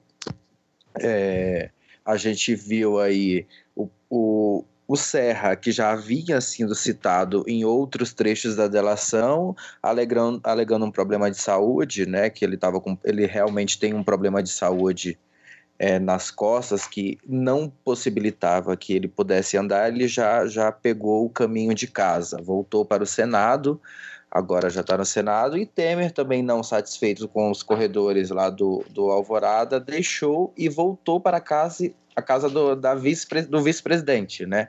Uma vez se, vice, sempre vice. Eu até cheguei a, a, comentar no meu Facebook, eu fiz até uma associação com o Vasco, mas aí eu acho que o pessoal não gostou. Aí eu acho que eu já entrei, eu já entrei numa área que eu não domino muito, que é a área do futebol, mas eu entendo, eu já vi o Vasco aí meio complicado. Eu acho que o povo vai ficar com raiva, vai comentar lá. Mas então, é, esses fatos eles estão até interligados, sim, Ivan, porque é esse turbilhão que está vindo e a gente sabe que se é, o próprio presidente Temer ele já criou essa tática de guerra para resolver se a pessoa, se o membro do governo for citado, é, em si ele não afastaria do governo, ou seja, ficaria ali.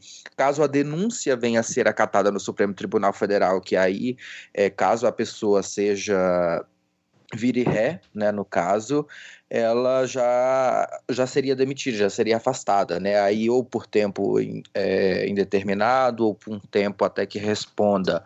Essa já é mais ou menos a estratégia montada pelo governo para alguns casos que a gente sabe que fica também uma situação extremamente embaraçosa, né?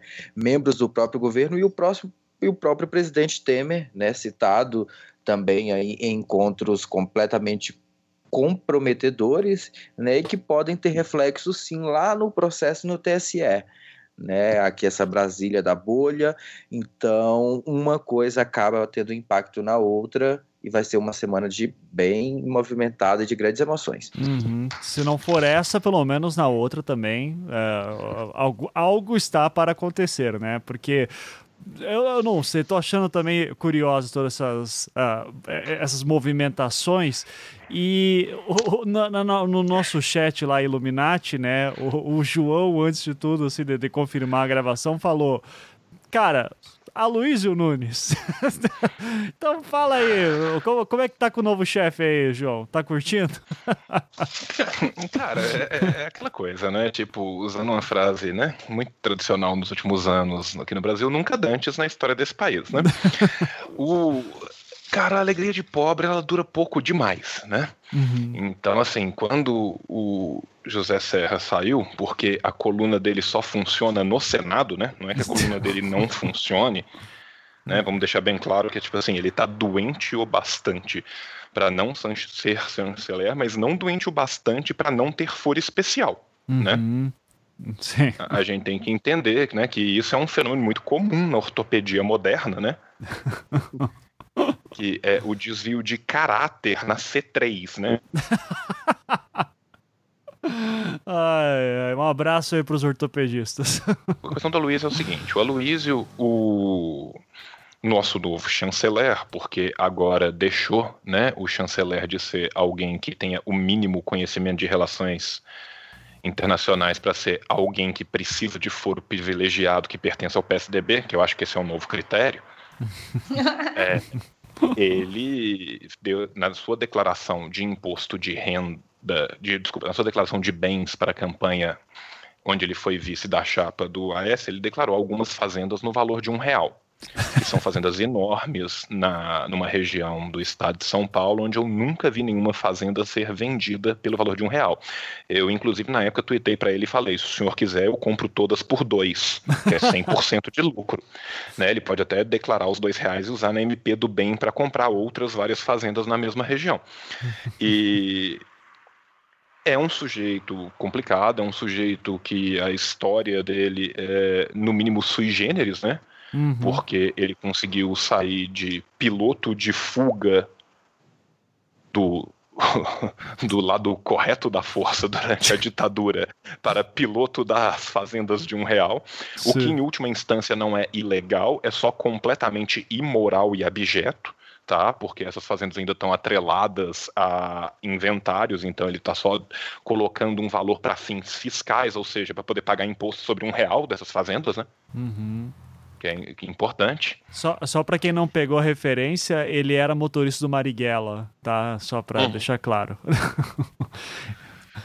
E ao longo do tempo ele se afastou bastante da, das posturas do seu antigo chefe, né? Do, do Marighella. Então, assim, cara, é, o que eu acho super irônico é que uma das primeiras coisas que foi ventilado que ele quer levar a cabo no, na frente do Ministério de Relações Exteriores é um relatório feito por um grande especialista em relações internacionais do Brasil, que é o senador mais rico já eleito, Tasso Gereissati, do PSDB do Ceará.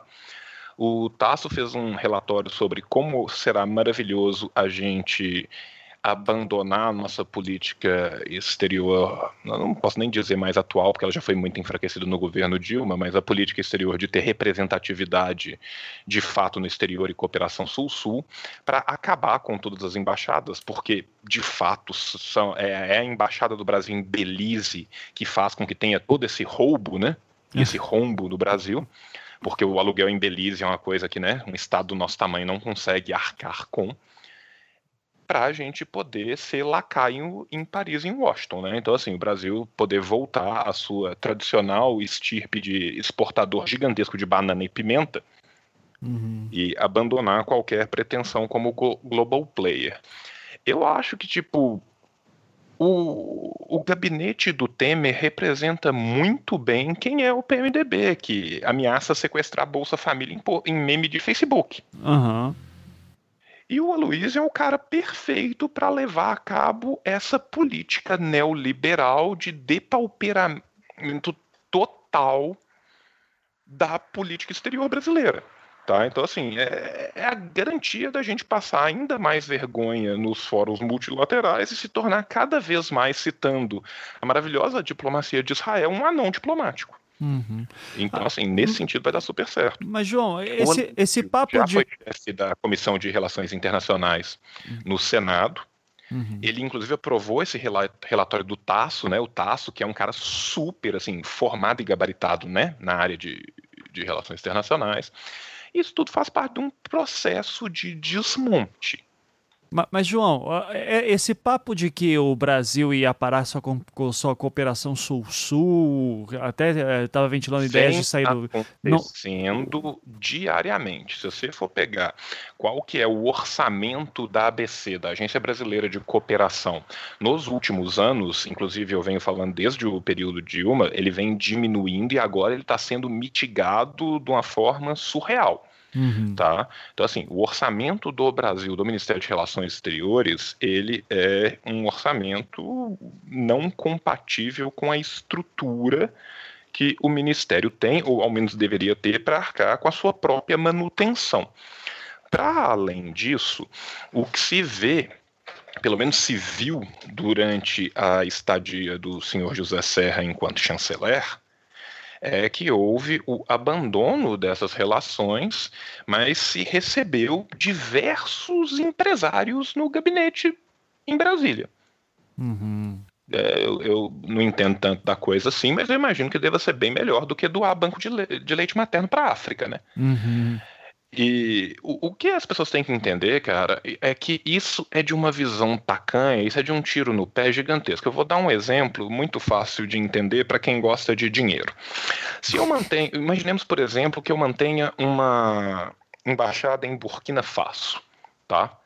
Burkina Faso, é, cuja capital Ouagadougou, é, é um país que teve uma revolução maravilhosa na mão do Thomas Sankara e ele foi rapidamente morto pelo o seu vice que tomou o poder, se encastelou no poder e lá está democraticamente sendo reeleito com 102% de, dos votos há 30 anos. Uhum.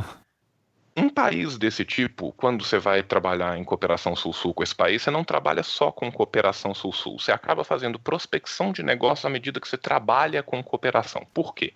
Imaginemos, Ivan, que eu vou colocar uma planta de uma fábrica dentro de Burkina Faso, que eu vou fazer isso da forma mais subsidiada possível. Em última instância, para além de eu estar colocando o empresariado brasileiro lá, para além de eu estar criando um canal de escoamento de produto, eu estou criando um parque industrial com o meu padrão. Eu estou preparando um parque industrial todo para receber como padrão de maquinário, padrão de qualidade, o, o ISO, o Inmetro, você entendeu? Para padrão de semente vai ser Embrapa. Eu, eu, eu preparo um mercado. Tá? Hum. Se isso desse tão errado assim, a China não vinha tentando colonizar economicamente a África desde 20 anos atrás e conseguindo maravilhosamente bem. E se você simplesmente pegar o resultado na ponta do lápis e ver, você não vai conseguir me convencer que a China não ganhou um rio de dinheiro com isso, para além de votos, para além de representatividade. Então, cada uma dessas embaixadas, a gente tem que entender que muitos organismos multilaterais, eu consegui ter, nos últimos 15, 20 anos, brasileiros sendo, chefiando organismos multilaterais grandes e reconhecidos, exatamente porque existe uma paridade de votos. O voto dos Estados Unidos é um, o voto Lesoto é um, o voto de Burkina é um, o voto de Serra Leoa é um, você entende? Então, se eu consigo capilarizar numa rede com isso, eu consigo fazer coisas muito grandes. Para além disso, por menor que os números sejam, se eu tenho um lugar onde eu tinha um fluxo comercial de 2 milhões por ano, eu instalei uma embaixada e esse fluxo comercial cresceu para 35 milhões por ano, meio que eu paguei a embaixada de um milhão por 34 anos, né? Aham. Uhum. Sim. Então, assim, existem outros. E existem ganhos para além dos ganhos materiais. Eu vou te dar um exemplo muito claro.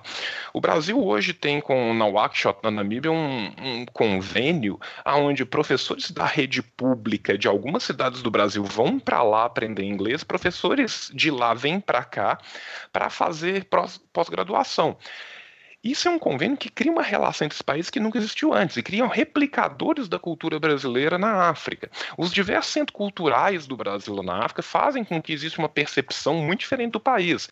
O convênio que foi feito entre a Associação Mineira de Pediatria e o Ministério de Saúde Pública de Angola fez com que a morbimortalidade infantil diminuísse em 40% no ano. Uhum. Tá? Então, assim, existe toda uma questão envolvendo política de cooperação multilateral, política de cooperação sul-sul, que vai para além do simples ganho econômico e que, pasmem, gera um ganho econômico enorme.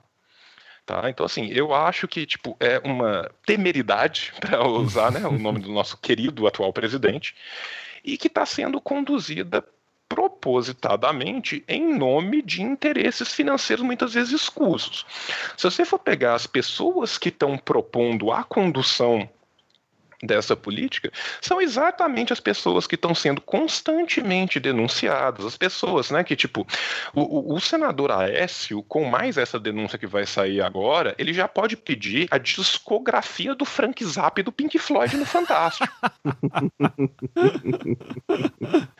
Sabe? Então, assim, é uma coisa aviltante. Então, eu acho que o senhor senador Luiz Nunes vai fazer um papel excelente enquanto lacaio do imperialismo do capitalismo central para o desmonte de uma política exterior brasileira que era voltada para outros focos, tendo todos os seus pecados, gente. Eu não estou aqui falando simplesmente, sabe, tipo assim, como nessa semana os cientistas descobriram que Lula tem um super pênis maior que o corpo, né?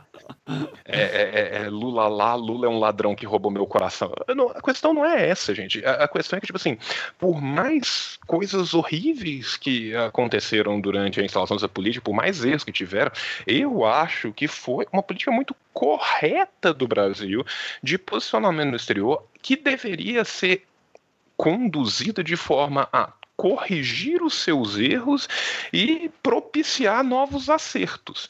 Só que o que a gente vê é um desmonte do Estado como um todo. E não é só nisso. As relações exteriores são só mais um lugar onde isso está acontecendo. Gente, se você pega o gabinete do Zé Serra como um todo, sabe? Para além do fato de na palheta de souvenir ele ficar entre o branco neve e o branco gelo, a gente tem que entender que é um gabinete extremamente ultrapassado com as piores raposas velhas da política nacional.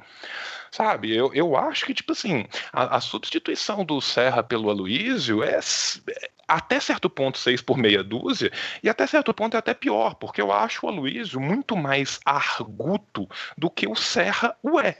Sabe? Tipo assim, quais foram as grandes contribuições do Serra durante o seu período como chanceler? Virar um meme, né? Porque apareceu aquela maravilhosa página de Facebook, o Serra está morto e todas as fotos são dele empalhado, porque ele está literalmente parado em todas as fotos. Ele conseguiu a proeza de passar vergonha tentando dar uma cantada em portonhol na, na, na, chanceler do México, ele conseguiu mostrar que ele não sabe sequer de quais organismos multilaterais o Brasil participa e que o portunhol dele consegue ser muito bom quando comparado ao seu inglês. Uhum. Sim. Então, assim, é, é uma pessoa que tem dificuldades para está ocupando aquele cargo. Eu acho que o Aloísio vai ser, do ponto de vista técnico, melhor preparado para o desmanche horrível de uma política exterior que, apesar de seus erros, ainda tinha alguns acertos, do que o Serra foi. Então, assim, ele vai ser muito mais eficaz nesse sentido do que o Serra. Agora, eu não preciso nem dizer do quanto eu acho um absurdo essa nomeação, até porque, gente, até muito pouco tempo atrás, era um ministério que, apesar de nomear pessoas que eram ligadas politicamente aos círculos, não eram pessoas de partidos tá? Uhum. Eram pessoas que tinham uma vivência na área, que tinham servido na área durante toda a sua carreira. Então, assim, por, se a gente for pegar os chanceleres do Fernando Henrique, pegar os chanceleres do Lula, eles eram obviamente ligados uns aos ciclos do PSDB, outros ao ciclo do PT. Agora, eram pessoas que tinham uma vivência da área, uma preparação da área. Eu posso discordar, eu posso ter uma posição diametralmente oposta a qualquer um deles, mas eu pelo menos consigo respeitá-los em uma discussão acadêmica sobre o assunto. Uhum. Sabe? Existe uma preparação mínima para aquilo. Porque, gente, é uma área muito específica, sabe? E da mesma forma que se você for ir na infraero e tem um engenheiro ambiental, é, é meio um absurdo tal o Aloysio lá. Então, assim. Sim. Eu acho que isso que é o máximo que dá para eu fazer sem que eu seja removido ex officio para o H do. Sim, porque o, é bom lembrar, né, pelo menos assim, desde o governo FHC, e eu estou tentando lembrar aqui o, as coisas que eu vi no xadrez verbal, é, um abraço para o Felipe. Ah, aliás, não, ele, ele é muito cuzão comigo também, mas eu amo ele mesmo assim. É, mas que eu, desde o governo FHC que já era uma tradição de você colocar diplomatas de carreira lá no, no Ministério das Relações Exteriores era um ministério que você não tinha, não, não era moeda de troca política, né? Coisa que uhum. o, o senhor Temer aí ao entrar, obviamente, isso aí ficou bem claro. Começou a usar o Ministério das Relações Exteriores como um ministério de troca política. E, e isso é preocupante, ainda mais no momento em que, sei lá, você tem agora um Trump nos Estados Unidos que sabe que é um cara imprevisível ainda do que vai acontecer. É, e, e, o curioso é tanto que os dois ministros que passaram agora, o Serra e agora o Aloysio Nunes, que está no momento, é, os dois já falaram publicamente que não vão, não iam com a força do Trump, né? Então, e, e, o que é muito doido. Não que o Trump vai se importar com isso, duvido muito, mas é, é, é, bizarro mesmo assim, porque mostra que o, o, o, tato político desses, desse pessoal é o que menos importa às vezes. É, de fato, há um outro plano correndo por trás. E sei lá, cara, aquela história que o Luiz Nunes ia tentar uma presidência também, isso ainda. Uh, você ainda acredita nisso, João? Você acha que cara, tinha. Olha, eu acho que o PSDB está precisando do ministério neste momento. Eu acho que o senhor Luiz Nunes precisa do, do ministério também nesse momento, até para suas pretensões ulteriores. Mas eu acho que mais dia menos dia vai acabar ouvindo, havendo um lindo descolamento nessa retina chamada PMDB-PSDB.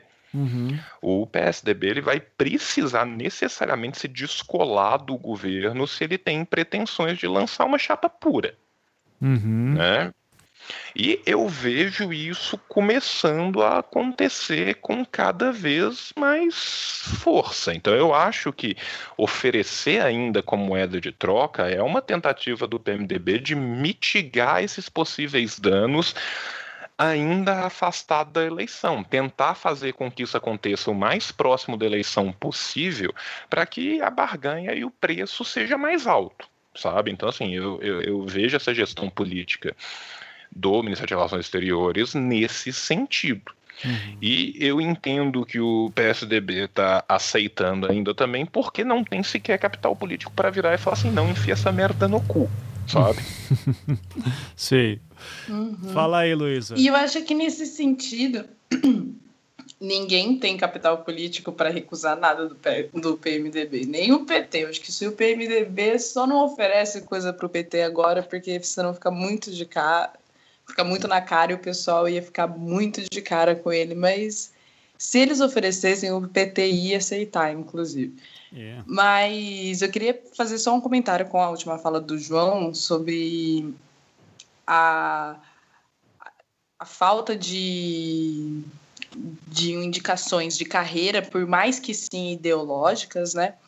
Porque é uma premissa, um direito, inclusive, de um governo eleito. Já eu falei sobre isso também no podcast passado com relação ao Alexandre de Moraes, que é uma premissa de um, de um governo eleito indicar alguém que esteja alinhado com suas visões e seus projetos de poder de mundo, né? E, e não tem problema nenhum nisso. Como o João falou, você pode concordar, mas está ali garantido seu poder. E nesse caso, o que a gente está vendo não é nem uma indicação para uma aproximação ideológica, né? É um pouco mais grave que isso. É o desmonte de um Estado pensante e atuante ele vira mais um, uma representação, uma ferramenta utilitária, né? Como assim, é assim que eu vejo essas indicações políticas que estão sendo feitas no governo, esse desmonte da, da estrutura do Estado que tem sido feito nesse governo. Não, Porque tem nome, chama patrimonialismo. Momento... Sim, mas a partir do momento que você indica uma pessoa não tendo como base o, o que ela é capaz de fazer nesse cargo, você tem que ter um, uma certa confiança de que ela vai agir de acordo com seus interesses. E você já sabe que ela não vai formular esses interesses para você, ela não vai articular esses interesses para você. Então, quem está realmente articulando, quem, quem realmente vai jogar as fichas do que vai ser feito em termos de política exterior no Brasil, tá, tá fora da, da, ali do Ministério da Indicação do Aloysio, né? Você vai ver muita influência de lobby empresarial com relação a, a relações comerciais, é, acordos, inclusive, com isso influencia acordos climáticos, enfim, várias concepções. E a gente está montando um Estado que não pensa sobre é, esses assuntos, formula um posicionamento e vai lá defendê-lo ou votar a favor ou contra. A gente está formando um Estado que está representando a visão de corporações, basicamente. Né? Eu ia falar de outras pessoas, mas ele não está representando visão de pessoas, está representando corporações, né? negócios. Então, é, essas indicações políticas vindas de um governo ilegítimo, é, elas mostram um certo desmonte, assim, e nessa relação entre o PSDB e o PMDB, é, é claro, é um momento de estabilidade necessário que eles precisam fazer. Eu também sinto que, que, a, que essa relação está se cortando aos poucos, a partir do momento em que as delações agora estão saindo e todo mundo está se envolvendo. É, eles estão tentando se proteger, tipo, não foder ninguém, mas se a corda começar a pesar para um lado, eu já começo a ver tendências, por exemplo, de se talvez eliminar ou o PMDB ou o PSDB, mas tentar salvar um desses agentes em termos de capital político, né? Quem que você vai queimar mais, né? Uhum. Quem, quem é queimado mais também é uma decisão política nesse momento, né? das investigações. Então, esses acordos, eles são bem frágeis, assim, mas ah, por enquanto a gente ainda está num tema de um, um, um clima de amizade, né, de companheirismo. Vamos tentar sal salvar o máximo que a gente puder, dando poder para a maior parte das pessoas. Mas é importante, sim, para o PSDB se manter forte ao ponto de conseguir se proteger por si só, não depender do PMDB para salvar os seus cargos e os seus, e os seus quadros, né? Então, é importante isso, porque em 2018 é, um, é uma possibilidade, eu vejo particularmente né, no jogo político, de, do PSDB ter um, um, apoio de outros partidos que seguem a mesma linha ideológica dele e que não necessariamente vão muito para o PMDB, como o PSD, por exemplo, e outros partidos de direita que têm um, um perfil mais empre, empresarial, né, por exemplo, aqueles governos técnicos e tal, esses Dórias da vida, eu acho que eles têm muito mais a ver com o PSDB do que com o PMDB, geralmente, que eu acho que eles têm um jogo mais oligárquico, assim, que não agrada tanto o livre mercado, digamos assim. Uhum. Mas eu acho que o jogo de 2018 ele vai ser ele, vai ser bem embasado no, no que for feito das investigações e, e justamente desses joguinhos de cargos, né? Porque você tem que dar poder para a galera, mas não pode dar, não pode dar muito para eles não te fuderem depois. Uhum. Então, mas ao mesmo tempo você tem que deixar eles confortáveis e felizes para eles não romperem com você oficialmente. Então, esse joguinho de equilíbrio que a gente está observando e analisando, né, cotidianamente, esses encontros de política são praticamente uma série, né, acompanhando a política brasileira.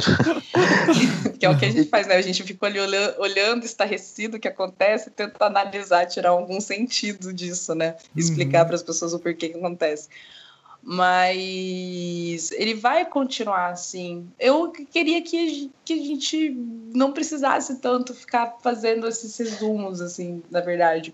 É, que a gente tivesse um pouco mais por dentro, enquanto sociedade, sobre essas relações. Pois é. Pra que, porque, na verdade, elas definem muita coisa, mas são jogos de poder de uma superestrutura que a gente não tem muito acesso, sabe? Uhum.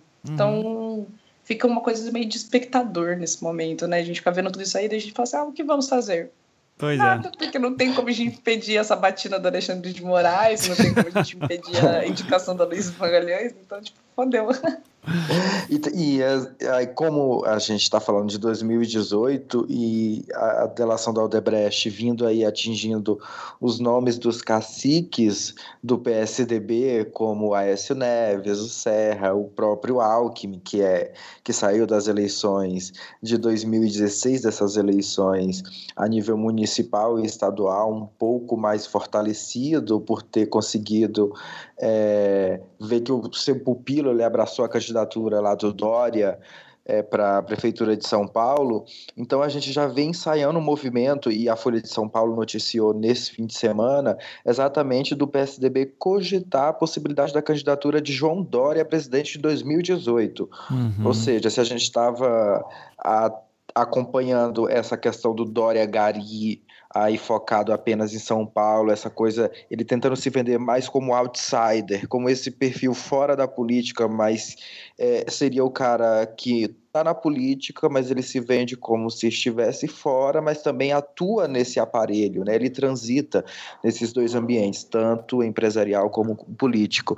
Então, o PSDB, isso vai depender do, das denúncias que já vêm se avolumando em torno dos principais caciques, já está cogitando também a campanha Dória 2018, né? Uhum. Aí o, o, São Paulo já tem mais uma responsabilidade aí pelo país, ou seja, é, os, os, três principais tucanos, né, já, já de fora, e, o, e veria Dória aí como esse possível nome do partido. Que foi uma bola que o Marinho cantou algum, alguns programas atrás, né? Falou assim: ó, oh, não duvido que o Dória vai acabar entrando aí nessas especulações. É, agora, sobre isso, eu tenho, antes do que eu sei que o Marinho quer falar, é, eu só quero fazer alguns comentários sobre o Dória. Primeiro, que é, é, eu até estava falando com meu pai sábado, agora no almoço, é, que a gente falou assim, cara, tá nos primeiros meses, sabe? É, ainda tá com aquele encantamento tal. Vamos ver até se tem fôlego para se manter isso. Porque o cara acabou de ingressar na carreira política. É, a gente sabe que São Paulo é um microcosmos uh, muito relevante, mas ainda assim, projeção nacional ainda é, é debatível, ainda mais só sobre a capital. É, vamos ver como que vai estar tá a perspectiva do governo Dória até lá. E, e eu preciso falar uma coisa também para muitos ouvintes que dizem assim, pô, Ivan, eu, eu, gosto de vocês tal, mas assim, vocês que falaram do Dória, não é bem assim, ele está fazendo coisas boas. Veja, independente do que é bom ou ruim para você, eu acho que aqui é um ponto de concordância entre nós cinco, que o que incomoda no Dória é, é essa postura de eu sou, eu não sou político. É, porque isso passa uma falsa impressão que esse cara vai trazer ares novos para uma política que a gente sabe que a estrutura dela não é nova. Então, é, as relações de poder numa figura como o Dória, elas ficam mais obscurecidas. Tanto que teve o caso agora, né, de, de uma rede de farmácia, né, que financiava o Dória. Alguém lembra o, qual que foi o nome dela? Ninguém Tá, não, não, não mas não, ninguém viu isso? Que assim, o jornalista pergunta assim: Poxa, Dória, você faz aqui um vídeo. Era um vídeo que ele tinha divulgado no Facebook, que ele falava sobre um medicamento, uh, e ele estava nessa farmácia. E, daí uma hora um jornalista vai perguntar sobre esse vídeo e fala, pô, mas ela foi doadora da sua campanha, você não acha que... Era alguma coisa assim, você não acha que isso vai... É, que isso é um conflito de interesse público e privado e tal? É, porque você está usando dinheiro público para fazer sua campanha e sua, sua comunicação, só que está falando o nome de uma empresa que foi financiadora. E o Dória fica puto na entrevista, assim, diz assim, não, o que, que você pensa que é? É, então, veja, é esse o problema de uma figura como o Dória. Independente de ideologia política, é, é, é, essa, esse papo de é o novo, mas na verdade esse novo é bem velho. E só obscurece mais estrutura, as relações.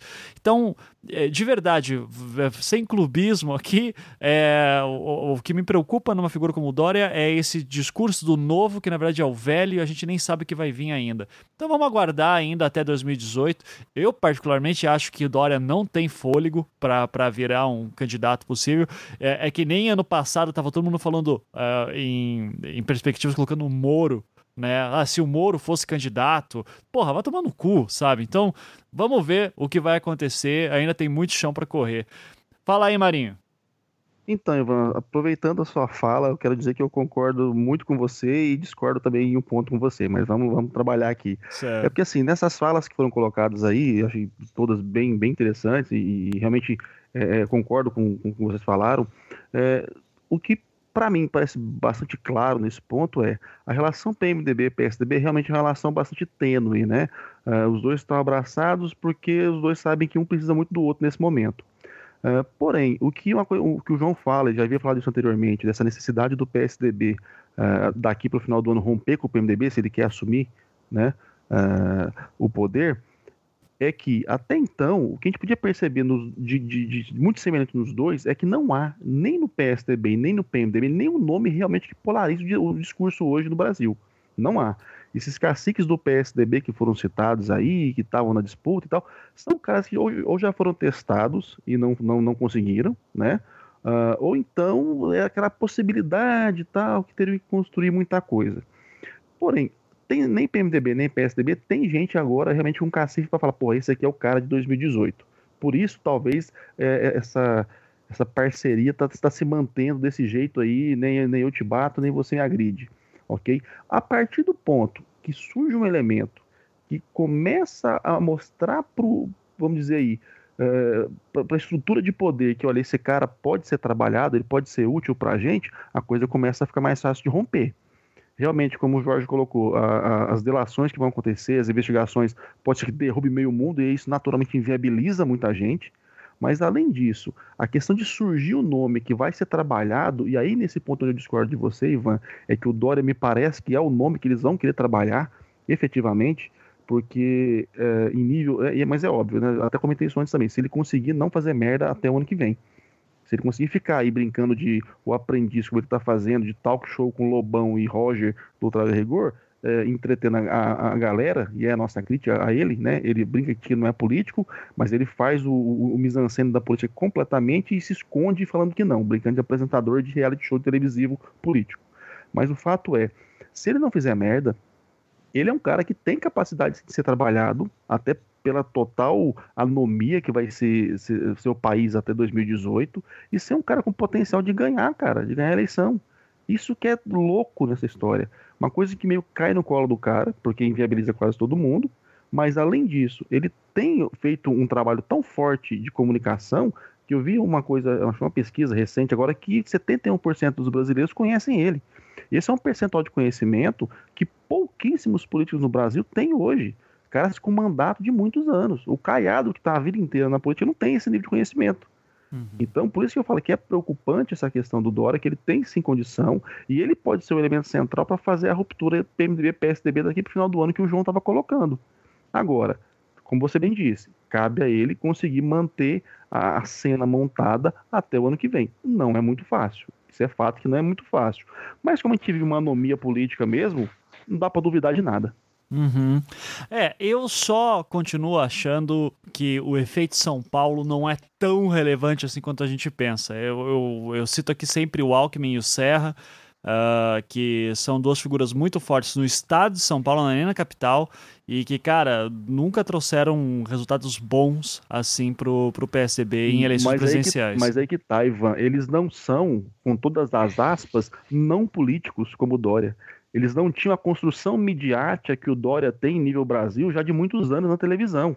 Esse efeito construção midiática a longo prazo, cara, isso faz realmente dar uma vantagem para ele e ainda mantendo esse discurso imbecil do não político que nem Serra nem Alckmin jamais conseguiram ter. Por isso que a preocupação cabe nesse ponto. Uhum. Uhum. E um ponto interessante nesse, nessa comparação também em São Paulo, Dória, é que os políticos anteriormente, né, ao Dória, o Alckmin, o Serra, Moraes, eles são políticos de São Paulo. Os políticos, né, que, o, que São Paulo lança, que o PSDB, na verdade, né, lança para a presidência, eles realmente são políticos locais, né? O Serra também, mesma coisa, ele é um político local. Por isso que eu acho que a narrativa do PSDB perdeu o, perdeu a sua força né, nos últimos anos, porque eles têm se apoiado muito em figuras políticas que têm uma força local.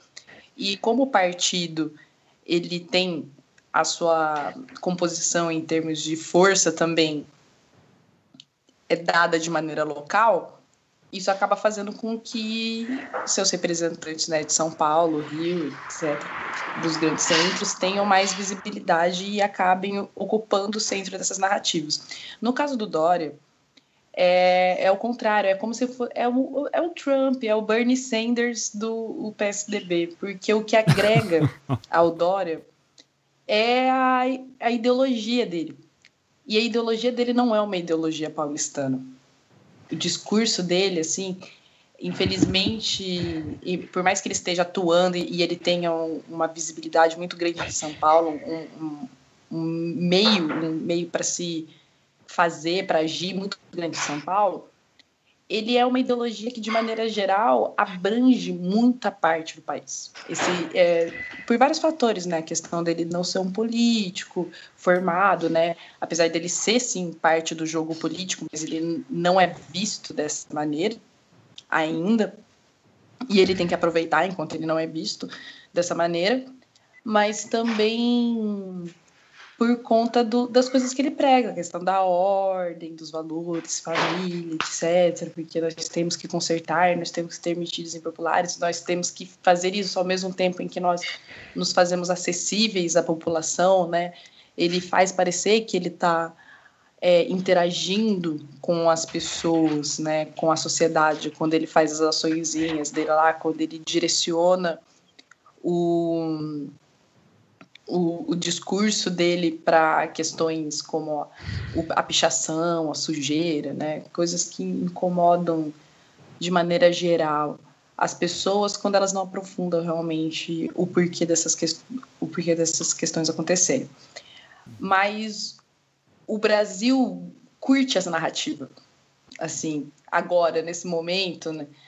A gente tem muito mais apoio, inclusive através de, de veículos de direito, como o MBL, a gente citou, né? Inclusive, a gente deveria fazer um, um episódio sobre MBL. Fica aí, de, Nossa as pessoas realmente Senhora. merecem saber Eu acho que é bacana também. Tô funciona. dentro. Jesus, vocês Por querem me favor. trazer processos, não é possível, gente. Então, ainda mais tudo isso, bem. O único é movimento apartidário bancado por um partido do mundo.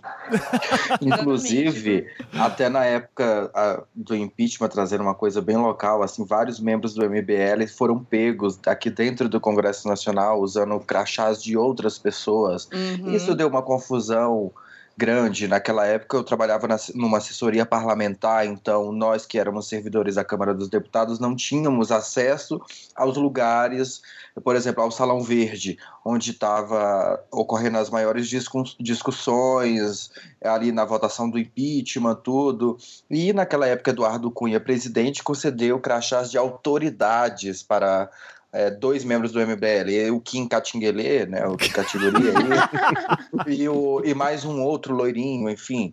É, isso gerou uma confusão, porque inclusive eles foram pegos, e existem vídeos na internet que eles estavam é dando ótimo. crachás de outras pessoas. Então isso deu uma, uma confusão bastante lá pela, pela Câmara dos Deputados. Tá, vamos fa- Ivan, ô, Ivan, fazer o mas programa do tem que falar MBL. do, M- do MBL também, cara, porque eles são realmente um contrassenso do que a gente pode perceber enquanto movimento juvenil. Uhum. Porque assim, a gente, te- a gente teve muitos anos no Brasil a, a juventude nas universidades tendo mais proximidade com o discurso de esquerda. Os Uhum. caras conseguiram é, converter isso completamente. Você tem agora uma juventude fazendo discurso de direita, É. aguerrido pra caramba, e, cara, com estrutura. Então, assim, esses moleques, assim, eles são chatos, eles merecem um programa assim.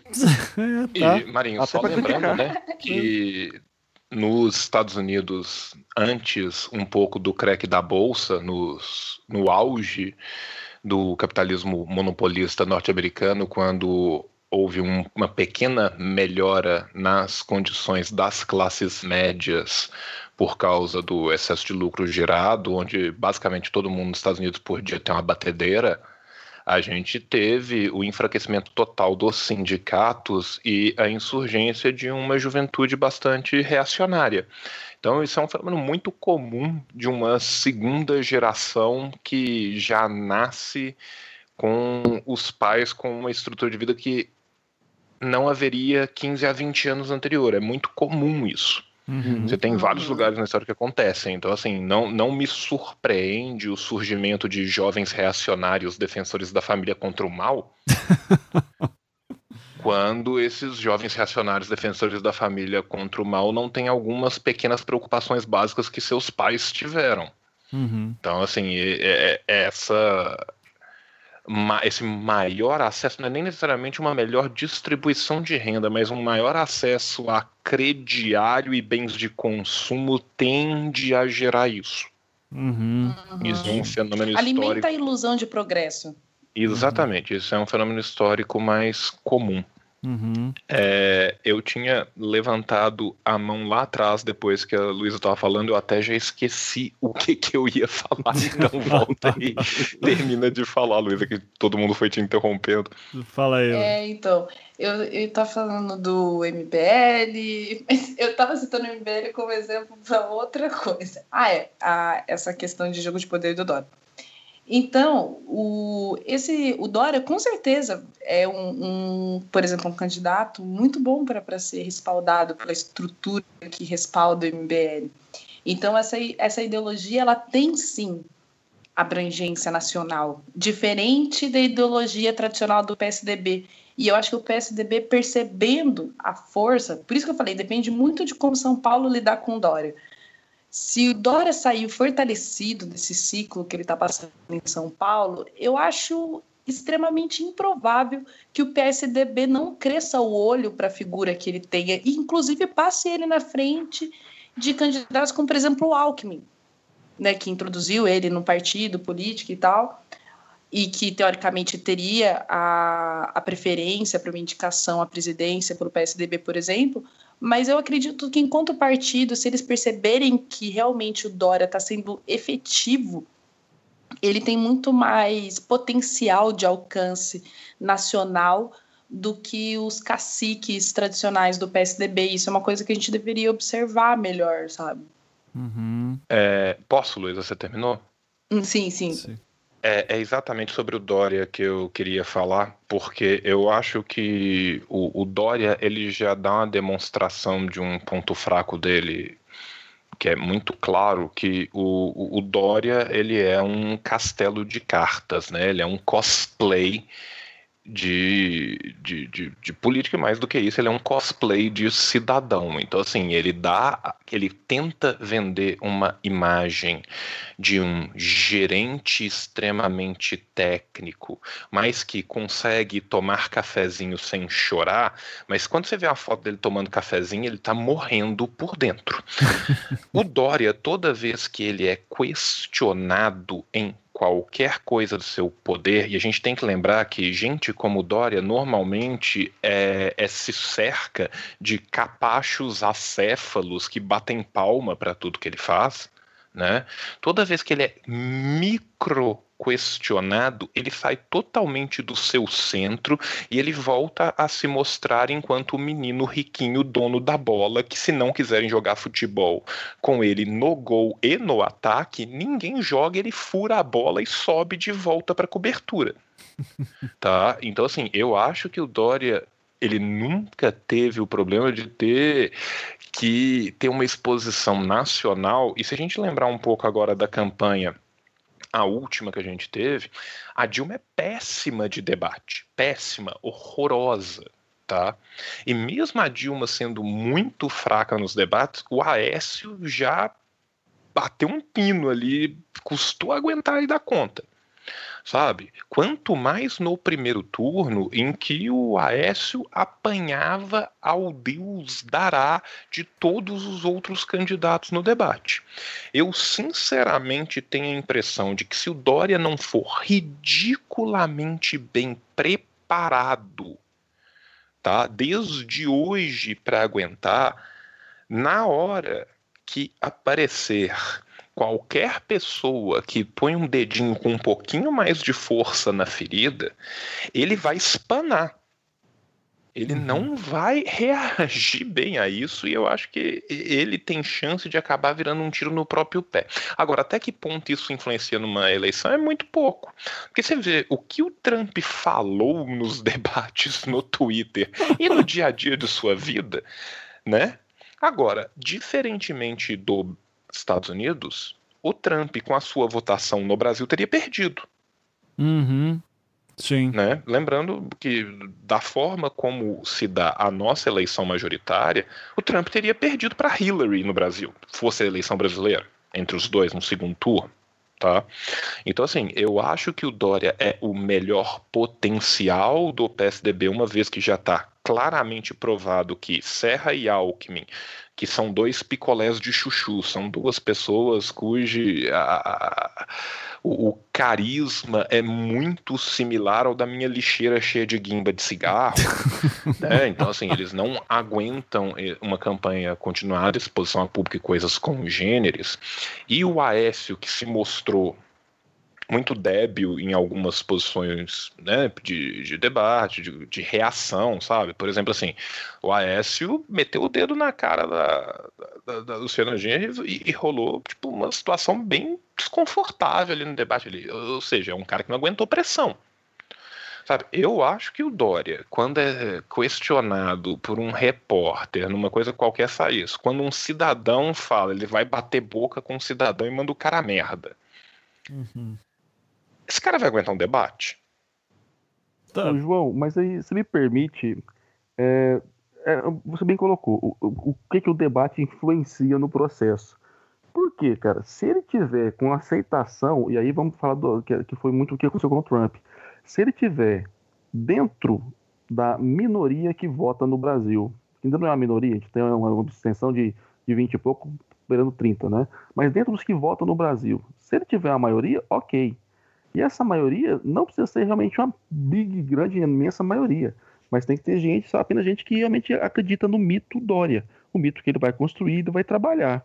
Debate de televisão, se ele tiver realmente, como hoje a gente percebe nessas enquetes buchas que acontecem, se ele tiver um, uma distância considerável dos, dos outros candidatos, e aí eu reforço meu ponto de vista. Nesse momento, nós não temos ninguém surgindo com potencial no cenário brasileiro, certo? Se a gente não tiver realmente quem tenha potencial para chamar ele para xincha, ele ter que ir, cara, ele vai se esquivar. Se se esquiva o tempo todo, bobear vai no último só para fazer de conta, faz ali cara de paisagem, uma outra gracinha, pronto, acabou, já era. O, o debate não serviu para te desconstruir. Então, assim, Marco, por isso que é, é uma situação Marinho, que eu fico pensando é isso, cara. Eu, eu, te entendo, mas eu fico pensando em duas coisas, cara. Um, essa semana os cientistas descobriram que Lula tem um super pênis, então é um, é um candidato forte ao debate em 2018. E dois, eu imagino um debate, e é um cara que eu não gosto, é um cara que para mim representa o pior da centro-esquerda festiva, mas você já viu o debate do Rodrigo Constantino com o Ciro, cara? Uhum. Eu acho que tem o potencial do Dória entrar no lugar do Constantino e falar assim: não, não, não, com licença, eu vou passar mais vergonha do que você. então, assim, eu, eu acho que por mais que a figura seja palatável, e ele é muito, mas muito mais fácil de vender do que o Serra ou o Alckmin né? E assim, venhamos e convenhamos. O, o camarada que foi pago para fazer uma campanha pro Sérgio Alckmin virar e falar assim: agora você tem que vender o Dória, ele vai jogar as duas mãos pro cima e agradecer a Deus todo dia. Uhum.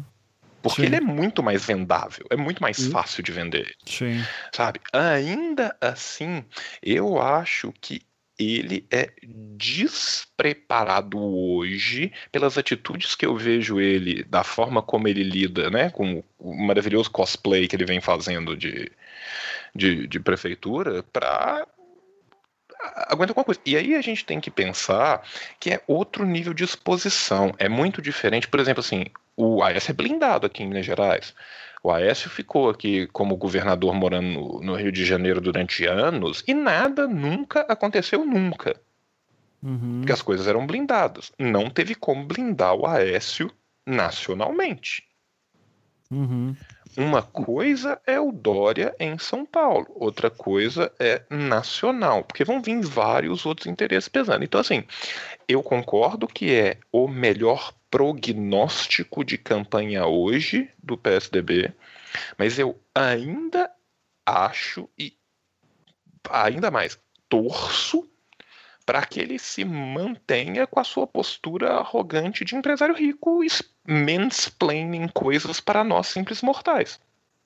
Então, João, mas assim, até pensando nisso, a gente tem que lembrar que a campanha no Brasil reduziu. Então você tem menos tempo de exposição agora que dê realmente para você, de repente, uhum. é, desconstruir o cara.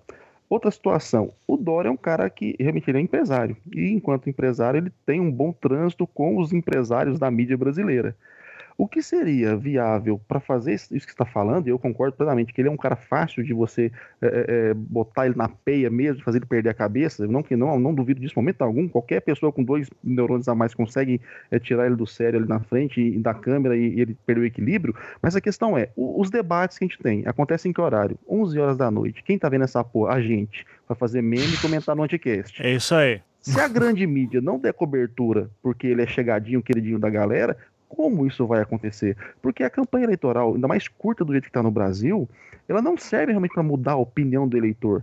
Ela serve para confirmar a opinião do cara. E essa opinião ele está construindo agora, já em São Paulo, já na mídia aberta, já fazendo as gracinhas que ele faz, já aproveitando alguns artistas que, que têm algum apelo popular para dar a ele alguma visibilidade, para ampliar a visibilidade dele. Então, o meu questionamento é: ele não é difícil de ser desconstruído, ele é fácil realmente, qualquer pessoa com um pouco mais de preparo detona com ele. A questão é, como ele é um personagem, e como a gente está vivendo uma, uma sociedade tão pautada pela, pela mídia, pela construção midiática, pelo espetáculo, o, o, o problema é, você não vai ter tempo para fazer isso. O meu medo é justamente esse. É de ter um. um é tipo o Black Mirror do, do Aldo, vocês uhum. lembram? Você vai, a gente vai ter um personagem. Exatamente. Vai ter um personagem que as pessoas vão votar porque ninguém teve condição de desconstruir o cara porque não teve espaço. Exatamente. Essa é a minha preocupação. A política brasileira virou o quê? Um show de Black Mirror. Exato. Não, eu concordo com você plenamente. Eu só acho que tipo ainda existe espaço para essa desconstrução, entendeu? É, ah, não, esse é meu daqui ponto. até lá, daqui até lá eu concordo com você. Mas se deixar para eleição, aí, irmão, não sei. Vamos ver. Gente, duas horas e 40 quase de gravação. Jesus amado, vamos, vamos encerrar isso, porque até Nessa eu. hora o ouvinte já Co- fumou uma carteira de cigarro. Não, porque em, a em gente minha sempre sai defesa, eu triste. só tô aqui há uma Eu hora já e fumei vinte. uma carteira então, de cigarro. Em, em minha defesa, eu tô aqui só uma hora e vinte, então no final eu vou falar uma hora e vinte sozinho. Mundo. Então é isso, gente. Queria agradecer imensamente aí novamente. Eu vou deixar a palavra final pro, pro George, porque eu, quero. Jorge, eu quero saber quando é, que, Sim. quando é que vai explodir a parada. Porque assim, a gente tá gravando no domingo. E acabei de receber aqui a notícia de que a Coreia do Norte lançou um míssil pro mar do Japão, né? É, Eita porra. então, tipo, pros lados de lá a coisa tá esquentando, eu quero saber quando é que vai explodir a bomba aqui, né? Então, tem alguma previsão pra Odebrecht? O calendário de Brasília agora tá para essa primeira semana. Né? Essa primeira semana ela já vem engatilhada alguns pedidos de investigação e inquéritos contra até o Eliseu Padilha citado aí nesse, nessa história desse pacote misterioso. Né? A própria Procuradoria-Geral da República já estava adiantando esses trabalhos em relação à Odebrecht também, porque são centenas de políticos envolvidos. Então, é, a previsão é para essa primeira quinzena, que é a primeira metade da bomba, e logo em seguida também, lá para o começo de abril, a gente vai ter, de acordo com a proximidade da apresentação dos relatórios, tanto da reforma previdenciária e uma, um aumento das manifestações aqui em Brasília, na esplanada, e eu vou estar aqui também cobrindo, espero estar lá no meio da, da movimentação, sem bombas, assim. É, acredito que vamos entrar agora num ritmo de acabou o carnaval. O carnaval fechou agora um ciclo no Brasil importante. Agora a gente vai entrar num, ciclo um pouco mais tenso, onde vão a cada dia vão ter esses vazamentos que infelizmente eles já começaram e em tese vazamento ele só ele só ele tem um objetivo claro. Né? Ele, é, ele é uma forma de você manipular a informação. Então a gente vai agora para nesse ritmo frenético, nesses três meses até junho, julho, né? Que aí Tá. a, a gente entra numa pausa novamente legislativa. Mas essas duas primeiras semanas de março aí apertem os cintos, é, que eu, é a dica que eu deixo. Então vamos torcer para que quando esse programa estiver no ar, na quinta-feira, já tenha instalado alguma coisa para esse programa ficar desatualizado, como é a tradição do Anticast. Sempre que a gente lança, já tá desatualizado. Assim esperamos. Tá? Esse é maravilhoso. O último que a gente lançou, quando você publicou na, na Cracóvia, a galera falou assim: ai, quantas horas vai, vai demorar pra ele ficar desatualizado? Aham. Porque, assim, gente, ficou desatualizado E- ontem, porque já tinha saído a indicação do, do Moraes e tal, né? Aham, O exato. Roleto falou assim, gente, já tá desatualizado desde ontem. Vocês podem ficar tranquilos com relação a Ô, isso. Vocês não têm que ver como uma previsão, tem que ver como um resumo. Exatamente. Fala aí, João. Partei para encerrar, Como- João. Manda aí. Eu vou falar pra encerrar, como é domingo 10h54 da noite, o Felipe tá comendo caviar beluga com os youtubers mais exclusivos e os melhores podcasters do Brasil. Ah, né? tá. Então ele Aham. não pode estar aqui Uhum. com a gente. Então, nesse caso, eu vou ter que entrar no lugar dele só pra fazer uma pincelada sobre o rolê da, da Coreia do Norte. Ah, Só tá. pra lembrar que no exato dia de hoje tá tendo o exercício conjunto da Coreia do Sul e dos Estados Unidos, tá? Naquela região, tá? Próximo ao Mar do Japão, a gente tem um exercício militar conjunto acontecendo dos Estados Unidos com a Coreia do Sul. E a gente tem que lembrar também que há um mês atrás a gente teve um lançamento, né, de uma nova tecnologia de mísseis da Coreia do Norte que foi acompanhado pelo próprio Kim Jong-un e para além disso, a gente tem que lembrar também do assassinato de Kim Jong-nam, que Uhum. a Coreia do Norte está tentando colocar uma cortina de fumaça em cima disso, porque está cada vez mais patente que meio que um irmão matou o outro. Uhum. Então tem todo esse rolê rol- rolando aí. E, para além disso tudo, a gente tem que ainda ver que o Japão está numa posição de mais fragilidade agora, até por causa da escalada retórica da China em relação ao mar da China e também da ausência dos Estados Unidos na parceria transpacífica, que era basicamente a pista de resistência do governo do primeiro-ministro Shinzo Abe. Uhum. Então era só para pôr esse, Beleza. Ou, ou seja, tá tudo se configurando para ser uma merda gostosa, assim, né? E muito em breve. É, tipo, vai dar ruim. É, tipo, deixa eu resumir, desculpa, vai dar ruim. Vai dar ruim, vai dar ruim. Então vamos ver qual é. Então, gente, muito obrigado. De, é, desculpa aí por quase três horas de programa, mas como o Marinho mesmo falou aqui no, no chat, que vocês não viram, ouve em partes, né? Na verdade, devia falar isso na introdução, agora no final não faz mais sentido. Mas é isso. Gente, muito obrigado. Tenha uma boa noite. Vamos dar aquele beijo. Tchau, tchau, tchau, gente. Abraço, galera. Tchau, tchau. tchau. É.